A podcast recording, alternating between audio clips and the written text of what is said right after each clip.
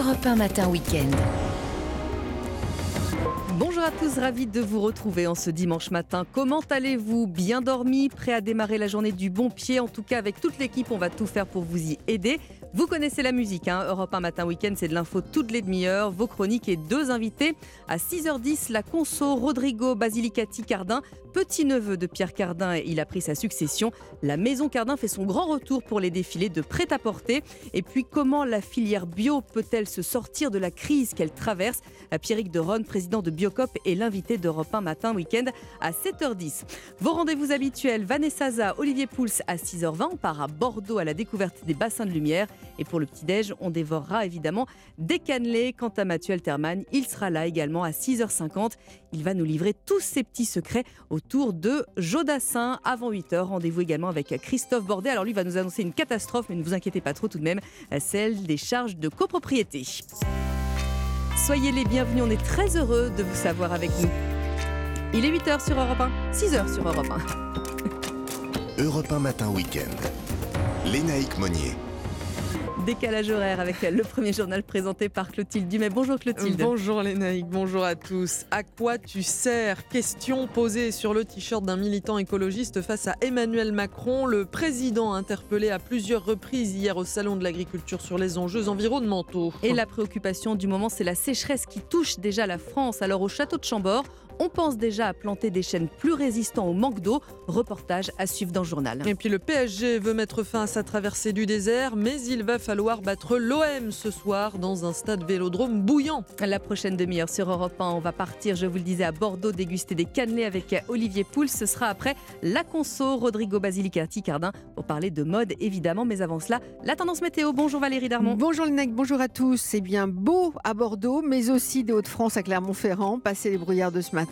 Le ciel qui s'obscurcit en revanche du Pays Basque au Roussillon et le vent de nord-est qui souffle sur l'ensemble de l'Hexagone. Et météo complète après le journal. Europe 1. Emmanuel Macron s'est donc prêté à l'exercice du bain de foule hier pour l'ouverture du Salon de l'agriculture pendant presque 13 heures de déambulation. Et la journée a débuté dans une ambiance plutôt bonne enfant, mais elle s'est tendue au fil des heures. Une vidéo relayée sur les réseaux sociaux montre notamment l'interpellation musclée d'un militant écologiste par le service de sécurité du président un peu plus tôt, Emmanuel Macron avait déjà eu un échange rugueux avec un autre activiste, Arthur Delaborde. Emmanuel Macron décide de sortir momentanément de l'itinéraire prévu par l'Elysée. Un militant écologiste, t-shirt blanc à l'effigie du collectif Dernière Rénovation, se met alors sur sa route. L'homme crie À quoi tu sers? et immédiatement le ton monte. Nos vies qui sont en jeu, on ne peut plus demander gentiment, monsieur. Entendez ça, sinon ça va être terrible ce qui se passe. Tous les rapports scientifiques vous le disent. Pourquoi vous ne les écoutez pas Pourquoi Vous n'êtes pas respectueux. Vous êtes la démonstration d'une forme de violence civique. on a essayé les alertes, la Convention citoyenne pour le climat. J'ai été élu par le peuple français. C'est pas un débat. C'est pas un débat, monsieur. Eh ben alors partez. Chahuté, Emmanuel Macron s'attarde dans une immense cohue. Quelques minutes plus tard, il se justifie devant les micros. Moi, j'accepte de me faire engueuler, de me faire bousculer, de débattre. J'ai toujours fait ça. J'aime pas tellement l'interpellation sans débat. On a doublé nos réductions d'émissions durant le quinquennat passé. On va encore faire plus là. On a réduit très fortement nos pesticides. On va encore continuer de le faire. Et faire changer une société, c'est pas simplement interpeller les gens, les insulter ou avoir des actions radicales. Crise climatique donc, mais aussi évidemment inflation et retraite, ce sont les principaux sujets au cœur des échanges dans les allées avec le président. Emmanuel Macron qui a notamment demandé des efforts de la part des distributeurs à quelques jours de la fin des négociations annuelles avec les industriels. Le président a aussi défendu la mise en place d'un plan sur les pesticides. Il sera détaillé demain par la Première ministre. Et le chef de l'État a également parlé d'un plan de sobriété pour l'eau. Le ministre de la Transition écologique, Christophe Béchu, réunit les préfets demain concernant la sécheresse qui menace déjà la France. Le record de 32 jours sans véritable pluie a été battu dans la semaine. Alors au château de Chambord, dans le Loir-et-Cher, on essaie de s'adapter. Des centaines de scouts ont aidé les gardes forestiers à planter des arbres plus résistants au manque d'eau. Reportage pour Europe 1 de Louis Salé.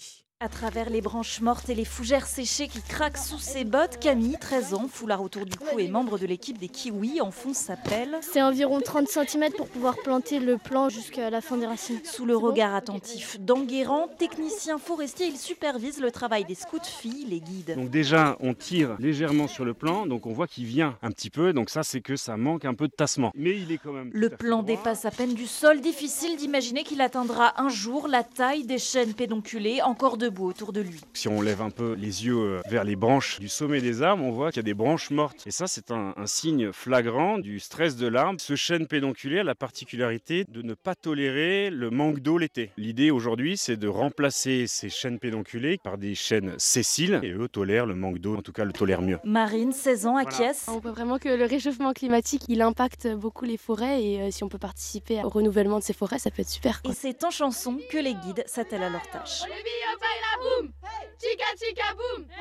Le reportage de Louis Salé pour Europe 1. Il est 6h04. Plusieurs millions de personnes se sont rassemblées hier, Clotilde, pour euh, soutenir l'Ukraine à Paris. Et dans d'autres villes, un an après le début de l'invasion russe, à Paris, le cortège s'était lancé de la place de la République en direction de la Bastille, en présence notamment de l'ambassadeur euh, de l'Ukraine en France.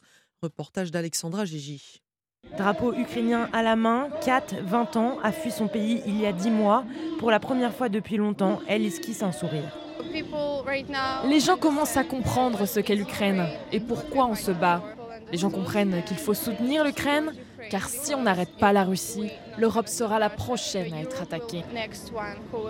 Comme elle, Volodymyr Kogoutiak, vice-président de l'Union des Ukrainiens en France, se réjouit de voir autant de soutien. Nous faisons ce grand rassemblement qui rassemble toutes les forces politiques, des syndicats, des associations françaises, ukrainiennes. Et ce qui est essentiel pour nous, c'est justement montrer cette unité face à l'invasion russe en Ukraine.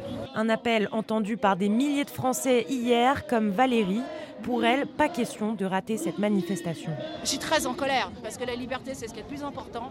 Euh, voilà, je suis là pour ça, pour défendre nos valeurs de démocratie. La manifestation s'est terminée dans le calme avec un rendez-vous donné mercredi prochain pour un rassemblement silencieux, comme tous les mercredis depuis le début du conflit.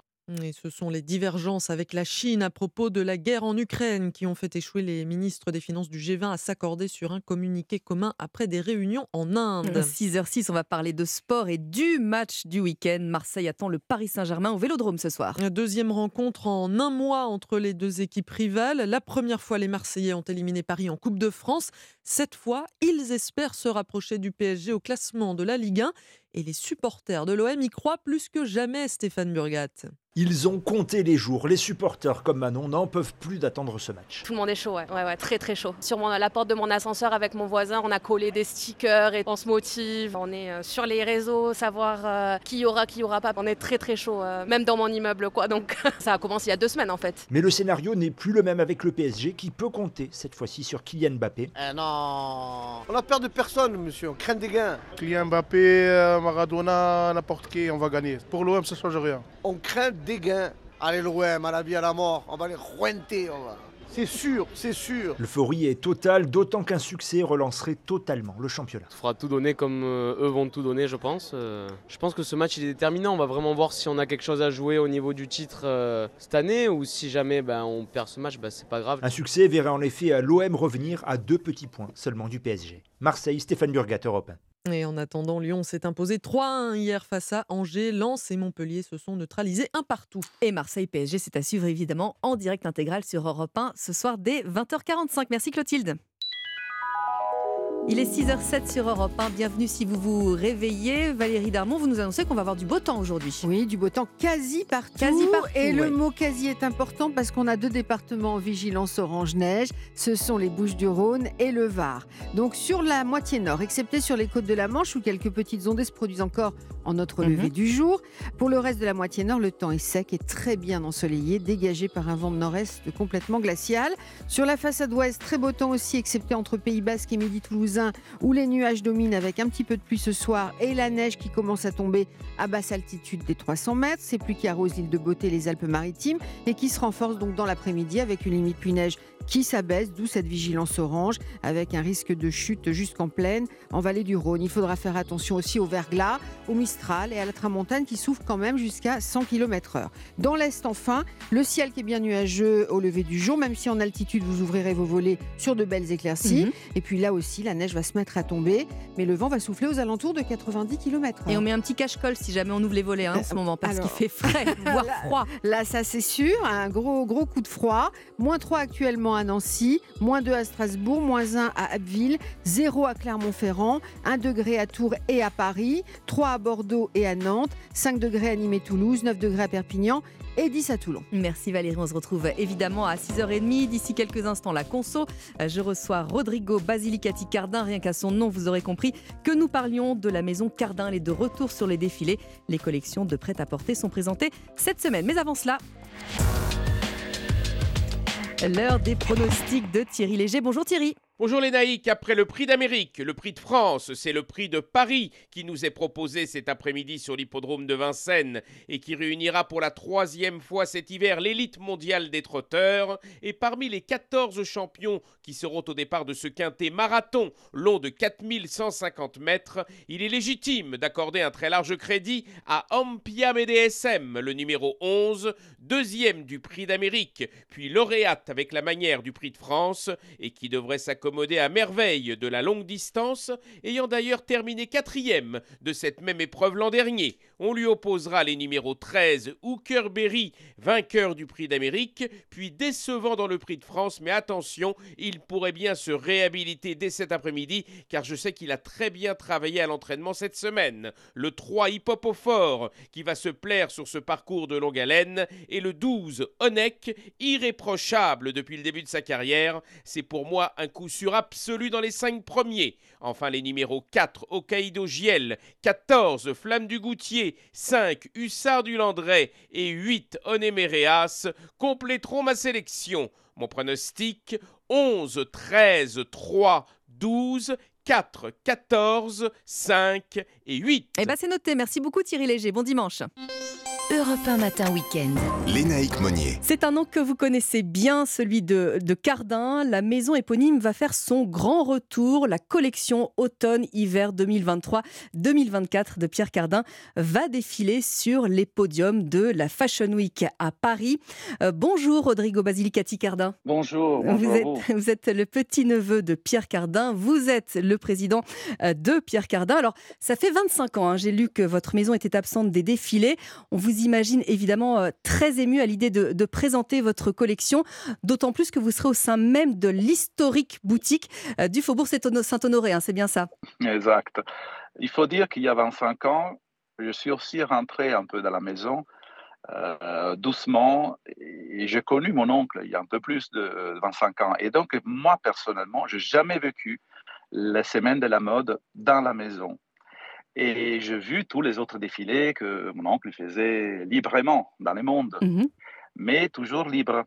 Et ça, c'est une nouveauté pour nous et je profitais aussi pour euh, renouveler euh, la, maison, la maison mère et surtout la, la boutique avec euh, des, systèmes, des systèmes attentifs à l'environnement et tout. Mais ça, c'est un, un parallèle que j'ai fait avec la partie mode et la partie design.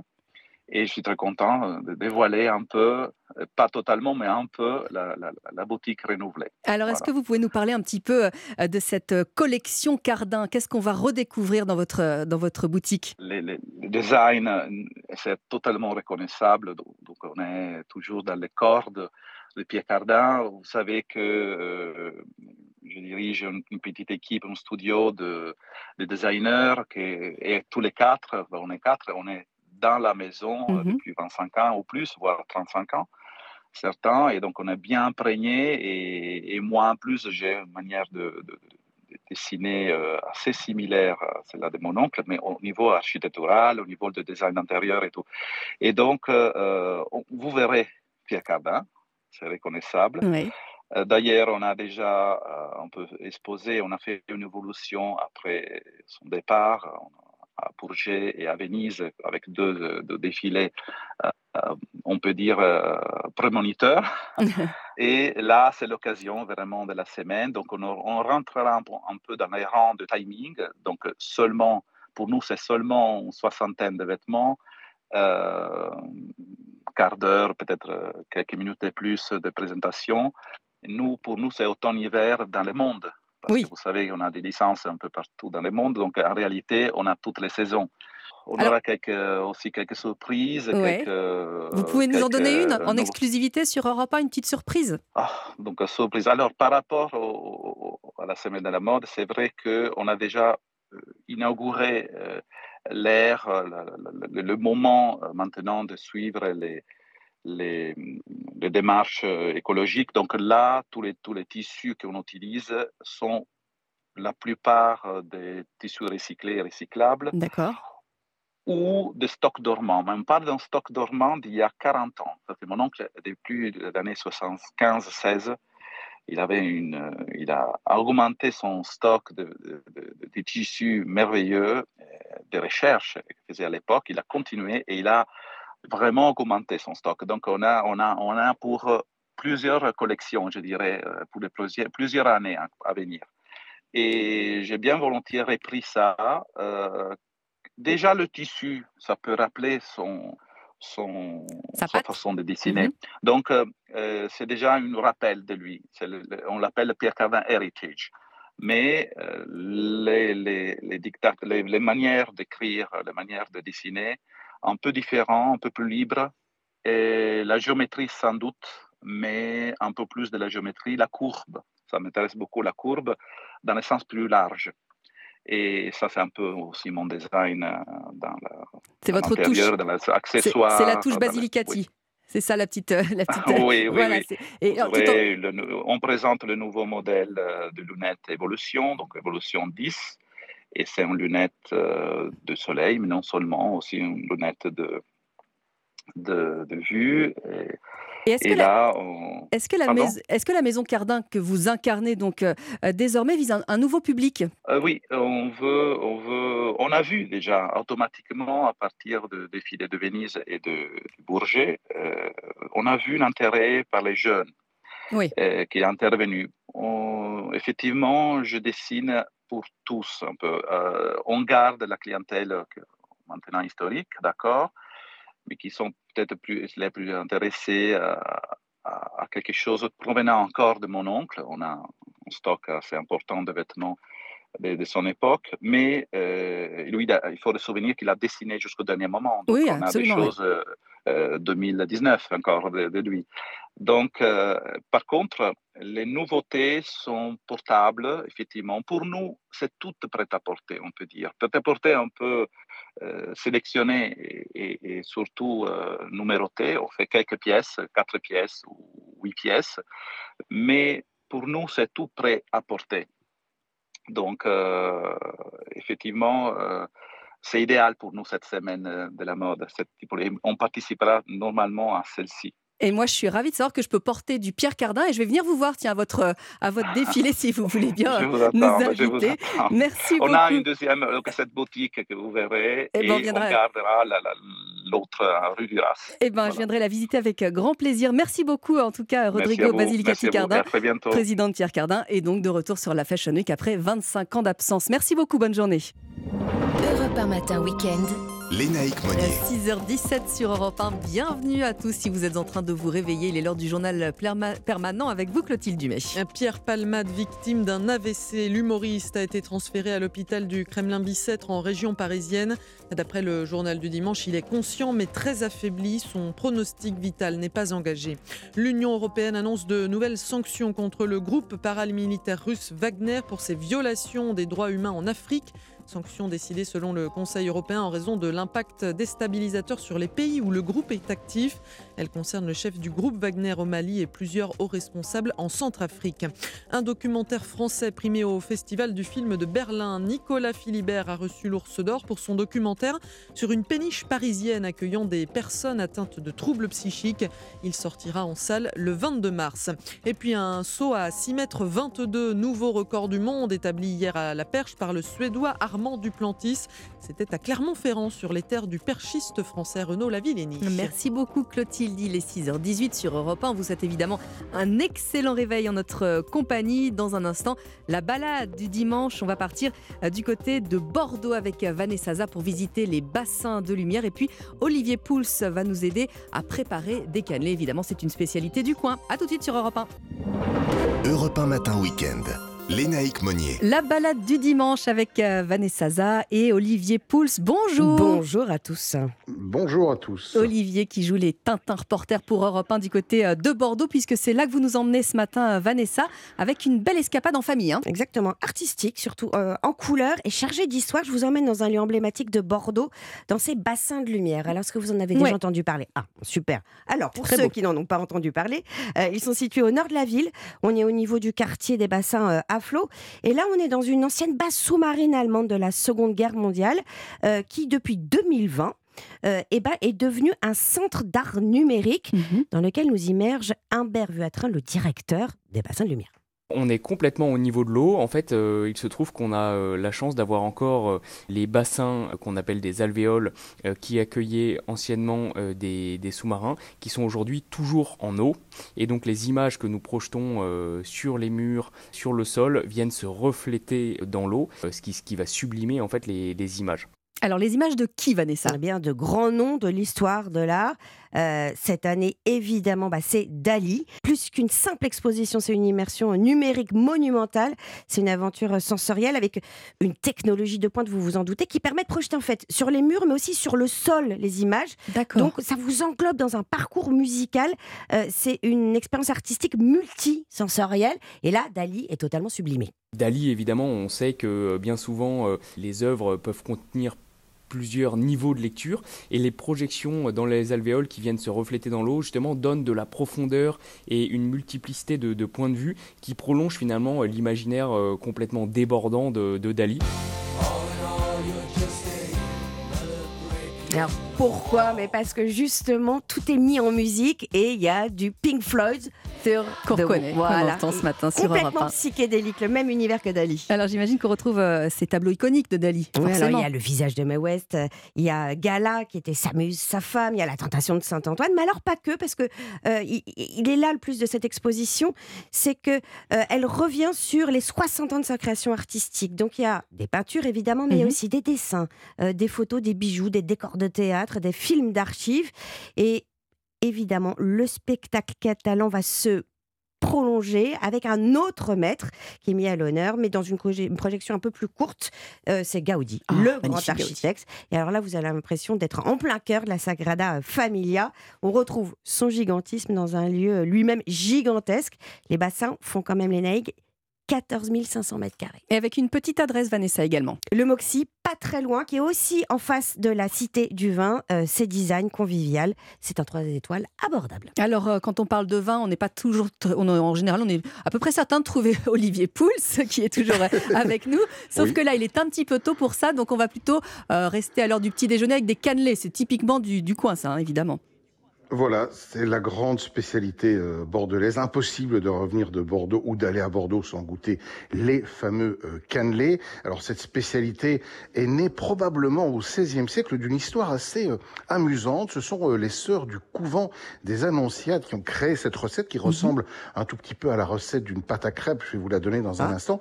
Mais en fait, avec une idée à l'époque, c'était de valoriser les jaunes d'œufs qu'on trouvait en abondance sur le quai des Chartrons. Alors pourquoi des jaunes d'œufs? Vous allez me dire, et pourquoi pas les œufs entiers Bah oui, pourquoi eh bien Parce que sur le quai des Chartrons se trouvaient les négociants en vin. Et à mmh. l'époque, les négociants, ils élevaient et ils mettaient eux-mêmes les vins en bouteille, ce n'était pas les châteaux qu'ils faisaient. Et pour clarifier le vin, avant de le mettre en bouteille, on le clarifie à l'albumine, c'est-à-dire ah. au blanc d'œuf. Mmh. Alors, on utilisait ces blancs d'œufs qu'on battait, on mettait dans les tonneaux, c'est plus lourd que le vin, donc en descendant, ça ramasse toutes les petites impuretés, ça rend le vin clair. Et on avait donc une, une, consommation très importante sur le quai des Chartrons de blanc, mais on ne savait pas quoi faire des jaunes. Et euh, ben, ces jaunes, ils étaient récupérés par les sœurs du couvent des Annonciades, qui en plus allaient à l'époque sur le port de Bordeaux, qui était extrêmement riche et très bien achalandé, où on pouvait trouver du sucre, euh, du rhum, de la vanille, autres ingrédients indispensables pour la réalisation de ces cannelés. Nos pauvres sœurs, eh bien, en 1790, elles ont été chassées. Elles ont euh, emporté avec elles une partie des recettes et en tout cas la fabrication, euh, qui a pratiquement disparu à Bordeaux pour revenir au début du XXe siècle et redevenir un des emblèmes gastronomiques de la ville. Cannelé, dont évidemment les moules sont très importants, des ah bah fameux moules en cuivre et oui, c'est eux qu'il faut utiliser si on veut avoir des cannelés croustillants à l'extérieur et moelleux dedans. Alors, et pas spongieux. et pas spongieux exactement pour faire des bons cannelés, 50 centilitres de lait entier, 25 g de beurre, une gousse de vanille, 250 g de sucre roux, 125 g de farine, deux œufs plus un jaune, 5 centilitres de rhum, une pincée de sel. On fait chauffer le beurre, on rajoute le rhum, le lait, on fait infuser la vanille, on mélange tout ça, on laisse reposer la pâte, c'est très important. 4 heures au minimum au frigo, on beurre bien nos petits moules. Et puis c'est une cuisson en deux temps d'abord 250 degrés pour avoir le côté caramélisé pendant une dizaine de minutes et ensuite on baisse le four à 180 pour terminer la cuisson entre 45 et 50 minutes. Et là quand on les démoule eh ben ça croustille dehors et c'est tout moelleux dedans. Oh là là, on, est- on y est, on y est déjà. et On les a dans la bouche. On, on peut éventuellement les acheter. Je si vous on- en ramène, je ah vous bah en oui, ramène, bah c'est oui, on promis. espère. Rapportez-en, on mettra toutes les photos sur les réseaux sociaux, comme ça il y aura des preuves. Merci beaucoup à tous les deux. Session de rattrapage évidemment en podcast et sur europe1.fr. Merci en tout cas de vous réveiller en notre compagnie sur Europe 1. C'est AD qui vous accompagne avant le journal de 6h30. La chanson Tout savoir. Et va dans le Nord. Je voudrais tout savoir. Et va dans le Nord. Elle saura tout AD dans un instant sur Europe 1 avec euh, le journal évidemment euh, de Clément Barguin AD qui vous réveille ce matin. Autre style musical, là ce sera euh, pour cet après-midi. Vous avez rendez-vous avec Isabelle Morizet sur Europe 1, Alain Souchon et l'invité d'Il n'y a pas qu'une vie dans la vie. Ses confidences, c'est dès 13h évidemment sur Europe 1. Vous connaissez bien le rendez-vous et puis vous restez avec nous. Après le journal Une date, une histoire, Philippe Legrand reçoit le trompettiste Ibrahim Malouf ce matin. Et puis Mathieu Alterman, dans votre prochaine demi-heure, lui va nous dévoiler tous les petits secrets de Jodassin. Voilà pour le programme de votre prochaine demi-heure sur Europe 1. Merci de nous rejoindre. Et bon dimanche, bon courage si vous allez euh, travailler et bon réveil si vous êtes en train de vous lever. L'information, c'est maintenant. Il est 6h30. Europe 1 Matin Week-end. Lénaïque Monnier. L'heure d'un nouveau journal avec vous, Clément Barguin. Bonjour. Bonjour Lénaïque, bonjour à tous. Près de 13 heures de déambulation dans les allées du Salon de l'agriculture pour Emmanuel Macron. Une longue échappée inaugurale où le chef de l'État a dû répondre aux inquiétudes des agriculteurs et à quelques colères citoyennes. Un an après l'invasion de la Russie, des manifestations en soutien à l'Ukraine se sont déroulées dans plusieurs villes de France. Hier, à Paris, quelques milliers de personnes étaient rassemblées. Et puis ils traînent souvent au fond des tiroirs les vieux téléphones portables. Ne les jetez pas, ils redeviennent à la mode et certains modèles peuvent vous rapporter beaucoup d'argent. Au programme de votre prochaine demi-heure sur Europe 1, euh, Philippe Legrand revient sur le 11 septembre 2001 avec le trompettiste Ibrahim Malouf et puis la pop culture. Rendez-vous avec Mathieu Alterman désormais à 6h50. Il va nous dévoiler des secrets et des indiscrétions sur Jodassin. En attendant une indiscrétion météo, tiens Valérie Darmon. Bouche du Rhône et Var en alerte orange neige à partir de 17h environ et pour toute la soirée. Pour le reste, peu nuageux en général, froid et venté avec des maximales glaciales entre 2 et 14. Oh là là, et des météos complètes à la fin du journal. Europe 1. Et comme le veut la tradition, Emmanuel Macron a donc ouvert le Salon international de l'agriculture, 59e édition. C'est à la porte de Versailles de Paris. Un rendez-vous incontournable pour des milliers de Français. C'est la plus grande vitrine de l'agriculture française. 600 000 visiteurs sont attendus cette année. Au milieu des animaux, du foin et des tracteurs, notre reporter européen Simon Bourtambourg a pris le pouls de cette première journée. Oui, des milliers de personnes ont décidé de passer le week-end sur le salon de l'agriculture. Beaucoup de familles évidemment. Patricia est venue d'Île-de-France avec son fils de 4 ans. Comme tous les ans, on le fait. C'est pour amener notre petite Massou pour qu'il fasse la découverte des différents animaux. Je voudrais voir tous les animaux de la ferme. Après, on va aller voir les poules. Et dans les allées, il faut parfois jouer des coudes pour approcher les animaux ou les stands de dégustation. Pas un problème pour Pierre, il est séduit par l'ambiance du salon de l'agriculture. L'objectif, c'est de rencontrer un peu le terroir et de venir avec les copains passer un bon moment. ouais. Pour moi, c'est la première année, mais euh, ça peut devenir une tradition rapidement, ouais, je pense. Les pieds dans la paille, Frédéric Dorlotte-Lavache, qui l'a amené de la Haute-Saône. L'agriculteur souhaite faire découvrir son métier aux visiteurs. Beaucoup de gens s'aperçoivent que l'agriculture est importante en France et qu'il ne faut pas laisser les agriculteurs de côté. Oui, on a beaucoup de personnes qui s'arrêtent sur le stand pour nous poser de, de vraies questions. Les agriculteurs se lèvent tous les jours, les producteurs de lait se lèvent tous les jours et travaillent très très dur et ça, beaucoup beaucoup de personnes l'oublient. Et le marathon ne fait que commencer pour Frédéric. Le salon salon de l'agriculture refermera ses portes dimanche prochain. Le reportage de Simon Bourtambourg pour Europe 1. Et une première journée, on le disait, un Clément marqué par la visite d'Emmanuel Macron. Des poignées de main, des dégustations et quelques annonces présidentielles. Le chef de l'État a déambulé dans les allées de la plus grande ferme de France pendant près de 13 heures. Il a notamment appelé un plan de sobriété sur l'eau évoquant la fin de l'abondance.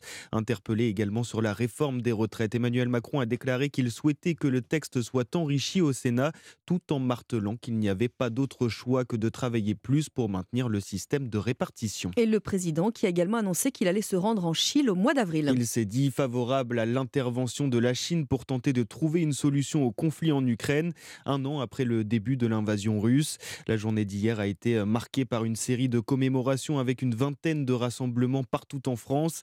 À Paris, plus de 6000 personnes ont défilé entre la place de la République et la place de la Bastille. En présence de l'ambassadeur de l'Ukraine, Vadim Omelchenko a souhaité remercier et souligner le rôle de la France. Je tiens à dire que le soutien de la France est très important pour nous. Dans toutes les décisions prises, même au sein de l'ONU ou au sein de l'Union européenne. C'est la France qui joue un rôle décisif. Le président français a d'ailleurs été le premier à évoquer l'envoi de chars en Ukraine.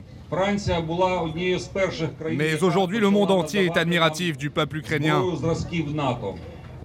Nous vaincrons et nous reconstruirons tout. Bientôt, nous pourrons même inviter nos amis français en Ukraine et nous pourrons les remercier pour tout. Courage, tenez bon, on va les vaincre et c'est bientôt fini.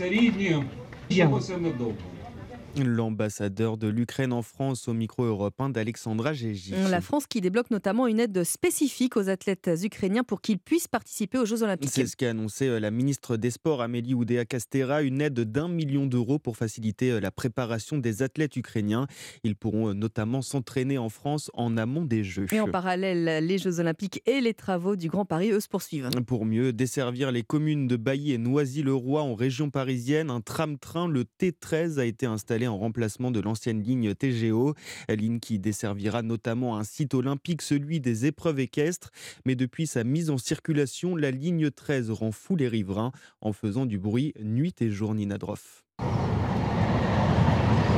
Depuis la mise en service du T13, ce bruit rythme le quotidien d'Antoinette et Stéphane, riverains de la ligne. C'est l'enfer. 140 fois par jour, entre 5h15 du matin et 1h15 le lendemain, c'est-à-dire que nous avons 4 heures à peu près pour dormir tranquillement. Jour et nuit, 7 jours sur 7, ça nous empêche de dormir, il ne faut pas utiliser le jardin, on s'arrête de parler quand il passe, c'est infernal. Un niveau sonore bien supérieur à celui annoncé au moment de la construction. Ça nous avait été annoncé comme étant un dispositif qui ferait pas plus de bruit que ce que l'on avait avant. On se retrouve avec un train qui circule à 100 km/h en plein milieu des habitations, qui fait près de 80 dB. Alors les habitants se mobilisent, ils demandent une réduction de la vitesse du train. À 30 km/h, le problème il est quasiment résolu, c'est-à-dire qu'il n'y a quasiment plus de nuisances sonores. Ça fait perdre 2-3 minutes et ça changera la vie de plus de 100 personnes qui aujourd'hui ne vivent plus. Une mesure d'autant plus urgente que le trafic sur cette ligne devrait doubler d'ici quelques années. Le reportage de Nina Droff du service Société d'Europe. Il est 6h35 sur Europe 1. Alors il traîne parfois depuis des années au fond de vos tiroirs. Ne jetez pas, Clément, les vieux téléphones. Et non, ce sont des objets qui peuvent rapporter de l'argent. Souvenez-vous de ces claviers où il fallait agilement tapoter sur le clavier pour écrire des SMS. Ça peut paraître un peu obsolète et pourtant, pourtant, ces vieux téléphones redeviennent à la mode. Des dépôts-ventes proposent de les remettre en service et de les revendre, Clotilde Dumay. Dans son magasin d'objets d'occasion, Guillaume Bertinet allume un Nokia 302. C'est vraiment des téléphones basiques avec des fonctions très simples, messages et euh, appel. Loin des smartphones qui occupent presque toute la vitrine, ces vieux portables trouvent également leur public. On en a toujours à peu près une dizaine en stock. On est en recherche on n'en a pas suffisamment parce que c'est vrai que dès qu'on les a, on les vend bien. Mais souvent, les gens euh, ils ne les ramènent même pas parce qu'ils pensent que ça vaut plus rien. Certains peuvent pourtant se vendre d'occasion jusqu'à 80 euros d'après Guillaume Bertinet. Les clients veulent euh, se couper un peu de tout ce qui est Internet, les réseaux sociaux et qui recherchent un, un, téléphone juste pour recevoir des appels. C'est le cas de Manon, 34 ans. Elle a repris un téléphone portable sans Internet pendant les confinements. Je suis beaucoup moins dessus. Quand je suis en discussion avec quelqu'un, je suis vraiment dans la discussion. Par contre, il a fallu réapprendre à écrire les SMS. Ensuite, bah, j'ai investi dans un GPS. Et en dernier, c'est plus compliqué de prendre des photos. Euh quand il n'y a pas d'appareil photo. Un côté vintage sur lequel misent les fabricants, Nokia a déjà ressuscité son iconique 3310. Le reportage de Clotilde Ça me fait rire parce que j'en ai toujours un dans mon Ah, tiroir. Je suis bah, contente le de savoir que ça va nous rapporter quelques, quelques sous. On va terminer ce journal, évidemment, euh, Clément, avec euh, de la Ligue 1. Lens qui a été tenu en échec sur la pelouse de Montpellier. Match nul hier, un partout lors de la 25e journée. Ouais, les 100 et or marquent l'opportu- manquent l'opportunité euh, de remonter sur le podium du championnat avant les matchs de Monaco et l'OM ce dimanche. L'entraîneur lensois Franck Hez n'a pas caché sa déception. On pourrait aussi être dans le jeu complètement dans le dur, euh, techniquement, dans la maîtrise, dans l'animation off, euh, sur le plan athlétique. C'est pas le cas et les stats le montrent.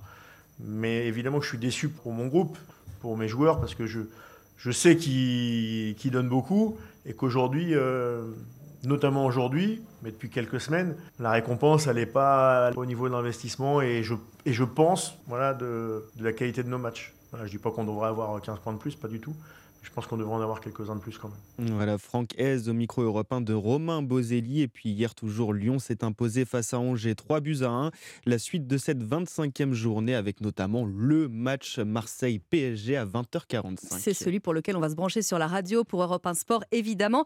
On va déjà se mettre un petit peu dans l'ambiance. Écoutez, alors ne- si vous êtes supporter du Paris Saint-Germain, n'écoutez pas trop quand même. Les supporters marseillais sont déjà chauds bouillants. Écoutez ça. Bouillant, bouillant, super bouillant. Un vélodrome plein à craquer. À votre avis, monsieur, de vous à moi, à part Marseille, vous voyez qui? Eh, Ils sont obligés de gagner. S'ils gagnent pas, ben, ils vont finir à la calebière. Mbappé va en mettre deux. Il va rien mettre du tout, Mbappé. S'il met que quoi que ce soit, on te casse toi et Mbappé. Faut pas avoir peur, faut pas en faire, euh, pas en faire des caisses et des caisses. C'est un joueur, on va le, on va le, le marquer un petit peu. Tant qu'ils sont pas au complet, c'est bien. Donc là, de savoir qu'il n'y a pas Neymar, de savoir c'est des choses qui nous motivent encore plus euh, pour euh, savoir qu'on va pouvoir les taper. Leur entraîneur euh, mal en point aussi, donc euh, ça nous donne des avantages. euh, Il y a des chances que, que ça paye une fois de plus. Ils sont motivés. hein. Ouais, ça rigole pas. Ça rigole pas. Je promets qu'à 8h, dans le dossier de Geoffrey Branger, on entendra évidemment aussi des supporters euh, du Paris Saint-Germain. 6h39, merci Clément. 6h39, Valérie, euh, attention pour le, le sud-est ce soir. Oui, on se pru- méfie. prudence, hein, prudence euh, avec euh, les Bouches du Rhône et le Var euh, en alerte orange neige dès cette fin de journée parce que le sud-est va essuyer une perturbation avec de la neige jusqu'en plaine hein, de la Provence notamment avec 2 à 5 cm de neige qui vont tenir au sol. Pour cette offensive vernale, le vent va souffler fort aussi hein, jusqu'à 100 km/h en vallée du Rhône, vent de nord qui rafraîchit sévèrement l'atmosphère.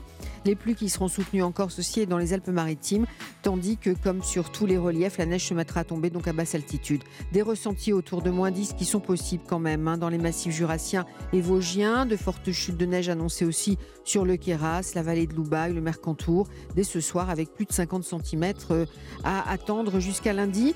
La bise qui se lève et qui se renforce partout ailleurs aussi hein, pour souffler jusqu'à 70 km/h, qui dégage en revanche notre ciel hein, partout ailleurs, avec ce ciel qui va devenir parfaitement bleu euh, de Strasbourg au Bordelais, et puis euh, le temps qui va s'assécher pour tout le monde dès mardi, qui va rester glacial avec un fort vent de nord en altitude toujours. Ce temps toujours calme mercredi qui va afficher un franc soleil sur les deux tiers nord de la France. Très très belle semaine sur l'ensemble du pays quasiment et les reliefs qui vont retrouver le soleil aussi. hein. Quand vous dites glacial, Valérie, ça veut dire quoi? Bah, Parce que ça je veut- me ça- ça J'ai veut peur pour mon dire- dimanche après-midi. Alors ça veut dire que bah, c'est un froid sec en même temps, donc Oui, il y aura du vrai. soleil, hein, mais il faut se couvrir, c'est vrai. Des minimales entre moins 4 et 0 en général d'est en ouest, 2 à 6 au bord de la Méditerranée sur la pointe bretonne, des maximales entre 4 et 8 degrés sur une grande moitié nord, ce sera le cas à Paris avec 6, 8 à 12 du sud-ouest à la Méditerranée. Merci beaucoup Valérie. Rendez-vous euh, à 7h bien sûr. Dans une dizaine de minutes sur Europe 1, Mathieu Alterman nous révèle tous les petits secrets de Jodassin. Vous allez être euh, étonnés. Mais avant cela, Europe 1 matin week-end, Lénaïque Monnier. Une date, une histoire. Philippe Legrand qui reçoit Ibrahim Malouf ce matin pour évoquer le 11 septembre 2001. Le trompettiste a toujours connu un monde en guerre, de son Liban natal hier à l'Ukraine aujourd'hui. Bonjour les nègres, bonjour à tous. Retour en 2001. Bonjour Ibrahim Malouf. Bonjour Philippe. La musique est votre monde, le Liban est votre terre et vos salles de spectacle sont sans frontières. Ibrahim Malouf, le trompettiste que vous êtes, fait partie des prodiges qui avancent sur toutes les scènes avec autant d'humilité que de talent. Premier prix du conservatoire, récompensé aux victoires de la musique, nommé aux Grammy Awards, vous jouez aussi bien du classique que du moderne, de Bach au jazz. D'ailleurs, Quincy Jones n'a que des éloges lorsqu'il parle de vous. Vous êtes aussi euh, considéré comme un as de l'improvisation. Ibrahim Malouf, la trompette, vous fait faire des gammes aussi bien avec Sting que pour vos albums, comme ce dernier intitulé Capacity to Love, ou les musiques de films que vous composez. On fredonne toujours la mélodie du biopic consacré à Yves Saint-Laurent avec Pierre Ninet dans le rôle du couturier ce matin. Vous avez choisi de revenir sur une date proche du 11 septembre 2001. Les attaques terroristes touchent alors l'Amérique. Les mots de Sylvie Vartan au micro d'Europe 1. Je venais de rentrer à Los Angeles et euh, j'avais pris la veille un avion Paris-Los Angeles. Je me suis réveillée très tôt ce, matin du 11 septembre parce qu'avec le, le décalage horaire c'était compliqué.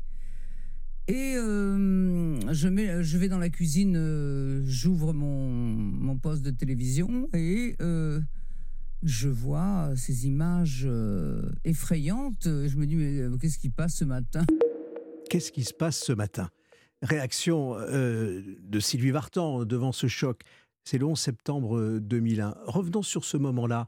Euh, avant de parler de ces six mois plus tard, le 11 mars 2002, c'est votre choix. Est-ce que vous vous souvenez précisément quelle est l'image qui, vous reste Ibrahim Malouf? Euh, je, me souviens que quelques heures avant, quelques jours avant, j'étais dans une forme d'euphorie parce que j'avais 20 ans, que ça faisait un an que j'étais au Conservatoire de Paris et je sentais que j'avais plein, plein de beaux projets. Je venais de m'inscrire euh, plus quelques mois plus tôt à un concours qui devait avoir lieu euh, quelques mois plus tard, donc à Washington, et euh, un concours de trompette. Et, j'étais dans une. je, sentais que ma vie allait démarrer et que j'avais plein de rêves. Et au moment où les attentats ont lieu, j'ai ce sentiment que je pense que je partageais à l'époque avec énormément de gens, qui est que tout s'effondre. Tout. Et donc là, au fond, euh, vous réagissez aussi parce que vous allez. Euh, euh, c'est la, fin de l'espoir d'une certaine manière, c'est ce que vous nous dites là. il faut évidemment se ressaisir, c'est ce que vous allez faire. Et vous avez choisi d'insister un peu plus ce matin sur, au fond, quelques mois après, le 11 mars 2002. Pourquoi? Mais le, vraiment, c'est un hasard assez incroyable. J'y ai repensé quelques mois après le concours que je passais euh, avait eu lieu euh, autour du 12-13 mars 2002, euh, c'est-à-dire six mois, jour pour jour après les attentats, j'étais dans l'avion qui m'amenait de Paris à, Washington en passant par New York. Et donc, du coup, il y a quelque chose qui a fait écho, si vous voulez. à l'époque, vous aviez retrouvé l'énergie à ce moment-là, l'envie au fond de mener une carrière où vous étiez encore euh, blessé. Il y avait encore quelque chose en vous qui euh, vous faisait penser que le monde, justement, avait complètement changé? Je dirais plutôt un aiguillage euh, pour mon futur. À cette époque-là, ce qui se décide, ce qui, ce qui me décide à, finalement faire le choix de la musique, c'est ce concours que je passe à Washington, que je gagne. donc c'est pour ça que j'ai une victoire. mais, mais, pour moi, c'était n'était mhm. pas une victoire, c'était juste une décision qui s'est prise. Et je suis, allé euh, me recueillir euh, à Ground Zero, à New York, puisque c'était mon rêve d'aller voir ces grandes tours, etc. Et, de, je, me souviens de ce sentiment terrible de voir la ville amputée quand on, quand on prend le train de, Washington et qu'on remonte vers Baltimore, vers New York. On voit New York et je me souviens de ce silence assourdissant de tout le wagon qui d'un seul coup subitement arrête de parler. Le temps, il, s'écrit en musique hein, dans euh, Capacity to Love. Mm. C'est l'amour avec bien sûr votre trompette, mais, mais pas que, des, des, mélodies qui sont faites pour donner de la gaieté, de l'espoir, et avec des rythmes du monde entier d'une certaine manière. Oui, puis il y a quelque chose de très urbain aussi, un peu plus léger que mes albums précédents. J'avais envie de, de, me greffer un peu plus au monde d'aujourd'hui. Moi, j'ai souvent, j'ai commencé par la musique baroque quand j'étais petit et la musique traditionnelle arabe. Alors, s'imagine, c'est des musiques qu'on écoute quand, en général, on a, on a un certain âge et qu'on a une, certaine culture. On, retrouve un peu ces rythmes hein, aussi dans Capacity to Love. On, les retrouve un peu, mais il y a une forme de légèreté. Et moi, j'ai remarqué un truc, c'est que c'est, donc c'est mon Capacity to Love est mon 17e album. Et en, 16-17 ans à peu près, parce que ça fait à peu près ça que je, le, temps euh, depuis, que j'ai commencé à produire de, la musique et des albums, mais en 16-17 ans, j'ai l'impression que ma, musique était très très très sérieuse et très euh, mm, presque intellectuelle à des moments, etc. Et, que plus le temps passe, plus moi je prends de l'âge et plus ma musique est légère. Et, et, quand je dis légère, ça ne veut pas dire... Euh, ça ne veut pas dire inintéressante ou dans, ma, bouche, la musique légère n'est pas forcément. c'est pas péjoratif si vous voulez comme terme. pour moi, on, arrive à, comprendre. C'est comme dans le cinéma. Un, cinéma peut être très intelligent tout en étant profond, mais en étant grand public aussi. Merci Ibrahim Malouf d'être venu sur euh, Europe 1 ce matin. Votre date était euh, double. Le 11 septembre 2001, les attentats aux États-Unis et six mois plus tard, le 11 mars 2002, votre voyage aux États-Unis. Votre nouvel album s'intitule Capacity to Love. Vous êtes en tournée euh, dans tous les zéniths de France. Merci et bon dimanche. Merci à vous. Et une date, une histoire que vous retrouvez tous les dimanches matins sur Europe 1 à 7h20. Et évidemment, si vous ratez le rendez-vous, session de rattrapage sur europe1.fr.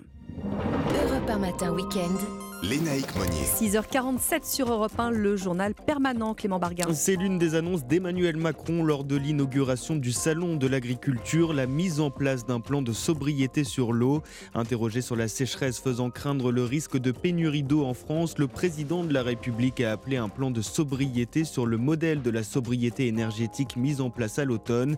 Le ministre de la Transition écologique, Christophe Béchu, doit réunir les préfets demain pour déterminer si des restrictions doivent être mises mise en place dès le mois de mars. Pierre Palmade, victime d'un accident vasculaire cérébral hier à l'hôpital Paul Brousse de Villejuif. Le pronostic vital de l'humoriste n'est pas engagé. Il a été transféré à l'hôpital du Kremlin-Bicêtre. Le journal du dimanche publie la quatrième édition du palmarès des villes et villages de France où il fait bon vivre. Comme l'an dernier, Angers et Guétari conservent leur première place dans ce classement qui met à l'honneur les villes moyennes. Et puis, il était venu pour battre son record record du monde et il l'a fait. À 23 ans, le perchiste suédois Armand Duplantis a passé hier la barre des 6 mètres 22 au meeting All-Star Perche à Clermont-Ferrand. Merci beaucoup Clément Barguin. Il est 6h49 sur Europe 1. Dans un court instant, Mathieu Alterman va débarquer dans ce studio. Alors vous pensiez tout savoir sur Jodassin Eh bien vous vous trompiez. Il va encore vous étonner. À tout de suite sur Europe 1. Europe 1 matin week-end. Lénaïque Monnier. Nous parlons musique ce matin sur Europe 1 avec Mathieu Alterman, évidemment. Bonjour Mathieu. Bonjour Lénaïque. Alors il y a des fans, hein, vous savez, dans cette équipe de Jodassin, et pas qu'une seule. Euh, vous nous parlez de Jodassin inconnu. Derrière l'homme discret, à l'image savamment travaillée, une œuvre pléthorique où les paradoxes règnent. Sous le costume blanc vivait un être déraciné, tourmenté, prisonnier d'un personnage trop lisse pour lui, un idéaliste folk qui a connu ses plus grands succès avec des adaptations parfois bien éloignées de sa personnalité. Alors si Jodassin travaillait avec de nombreux compositeurs et doit la plupart de ses succès à des adaptations, il ne faut pas négliger son trop rare talent de mélodiste comme dans cette chanson des débuts Les jours s'en vont pareil. Et mes souliers finiront de voyager. Ni rock, ni slow, bref, un ovni pour les French baby boomers. Jodassin est brillant, doté d'un master en anthropologie, ce qui dénote quelque peu avec les jeunes rockers hexagonaux. Autre titre composé par lui-même, Le chemin de papa, qui sur un air gay nous parle du macartisme dont fut victime son père, le réalisateur Jules Dassin.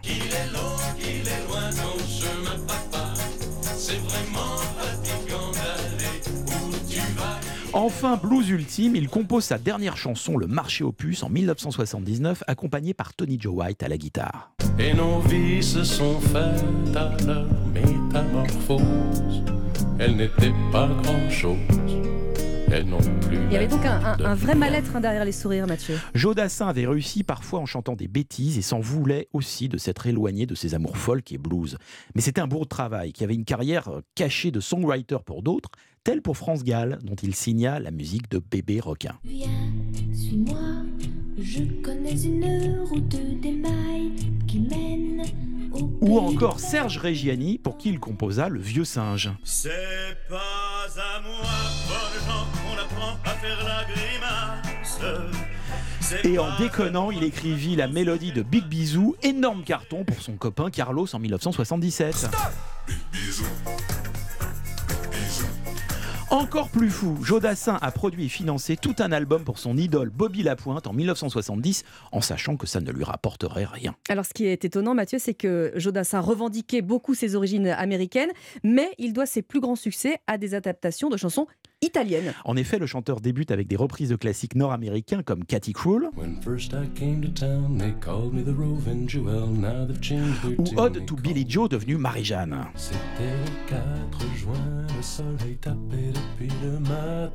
Jusqu'en 1967, il répète à son entourage qu'il ne sera jamais une vedette. Puis changement de ton avec Siffler sur la colline, qui est une adaptation de Uno Tranquillo de Ricardo Del Turco et qui s'arrache à 300 000 exemplaires.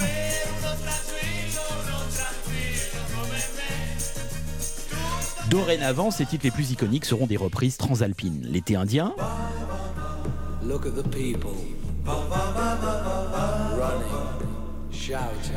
Le dernier slow et des dizaines d'autres.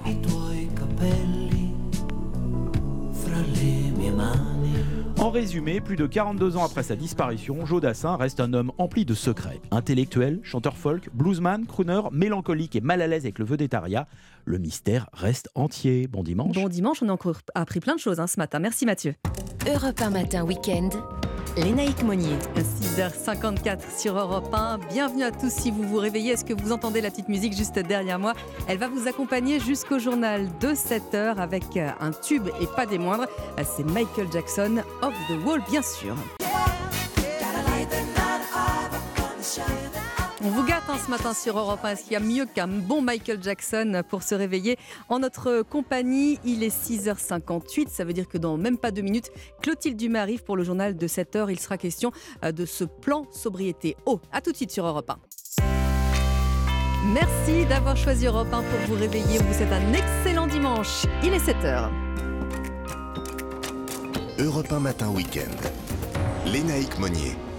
L'heure d'un nouveau journal avec vous Clotilde Dumais. Bonjour. Bonjour Lénaïque, bonjour à tous. Après le plan de sobriété énergétique, le plan de sobriété pour l'eau voulu par Emmanuel Macron, le président rattrapé par la sécheresse hier au Salon de l'Agriculture. À la une également, le rideau qui s'ouvre de moins en moins dans les salles d'opéra, elles aussi victimes de l'inflation. Certaines réduisent d'ailleurs le nombre de représentations. Et celle-ci ne sera pas à manquer ce soir. Marseille attend Paris au stade Vélodrome. Le PSG qui a soif de victoire malgré l'absence de Neymar. La suite de votre prochaine demi-heure sur Europe 1, mon invité actu, je reçois euh, Pierrick de Rhône, président euh, de Biocop. Il nous parlera de la crise qui traverse le bio et puis la note secrète de Fabrice Lafitte sur Alana Miles. Et puis les signatures d'Europe 1, Gaspard Proust sera avec nous également. Mais avant cela, la tendance météo, Valérie Darmon. Froid et neigeux en pleine, notamment en Provence. Donc Bouches-du-Rhône et Var sont en alerte orange-neige euh, dès cette fin de journée. Et beau ailleurs. Météo complète juste après le journal.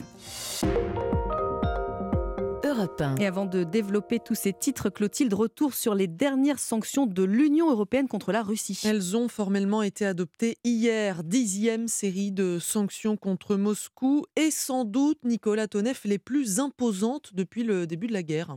Oui, c'est Ursula von der Leyen hein, qui le dit, hein, les sanctions de la plus grande envergure jamais prises depuis le début de l'invasion russe, hein, plus de 121 entités concernées, des personnes physiques ou des entreprises. Il y aura des gels d'avoirs, des suppressions de visas, des exportations industrielles vers la Russie vont être interdites à cause possiblement des biens à double usage, civil ou militaire, comme l'électronique, les véhicules spécialisés, les circuits imprimés. Euh, ce commerce représenterait près de 11 milliards d'euros. Nouveauté, les sanctions s'étendent aux fabricants iraniens de drones explosifs. Sept entités iraniennes tombe sous le coup des mesures. Et une autre nouveauté encore, hein, les menaces contre les pays qui tentent de contourner les sanctions. L'objectif de, ces mesures est par ricochet clairement d'affaiblir autant que possible le complexe militaro-industriel russe qui tourne à plein régime, même dans la difficulté, et de rendre la situation économique de plus en plus difficile en Russie, un moins de flux financiers, moins de possibilités de déjouer les restrictions. Les Russes commencent à ressentir le manque d'importation dans leur quotidien, au niveau en particulier des produits alimentaires devenus très rares et chers euh, hors industrie locale.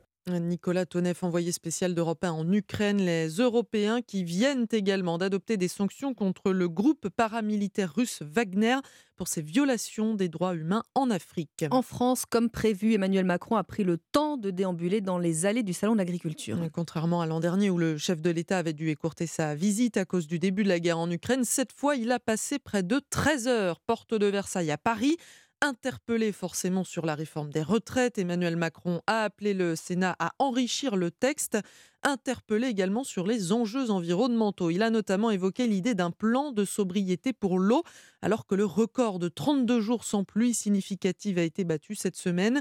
Plan salué par Christiane Lambert, la présidente de la FNSEA, premier syndicat agricole français. L'eau de l'agriculture, c'est pour produire l'alimentation. Si on produit moins d'alimentation, elle coûtera plus cher ou alors on l'importera. Aujourd'hui, le Danemark et les Pays-Bas, qui sont plus hauts que nous en latitude, stockent plus d'eau que la France. Nous sommes le neuvième pays en termes de stockage d'eau. Tous les pays se mettent à stocker plus d'eau. La France ne peut pas faire bande à part et ne pas en stocker non plus. Les agriculteurs sont surtout les alliés de la nature, de l'alimentation, des consommateurs. Pour produire de l'alimentation, il faut plus d'eau. Mais c'est une bonne chose que l'État prenne conscience, que le ministère de l'Agriculture et de l'Écologie parle du même voix en disant on ne peut pas faire d'agriculture sans eau et que le président de la République en ait fait un axe fort de ce salon de l'agriculture en disant nous allons aider les agriculteurs à stocker plus et les aider aussi à plus de sobriété. Banco. Et en attendant, le ministre de la Transition écologique, Christophe Béchu, réunira les préfets demain pour évoquer la sécheresse qui menace déjà la France. Et les agriculteurs qui peuvent tout de même compter, Clotilde, sur un allié, c'est le numérique. Au Salon de l'Agriculture, le stand de la ferme digitale réunit des acteurs justement qui travaillent sur plusieurs innovations technologiques un secteur, Aurélien Fleureau, qui permet d'attirer les jeunes talents vers le milieu agricole.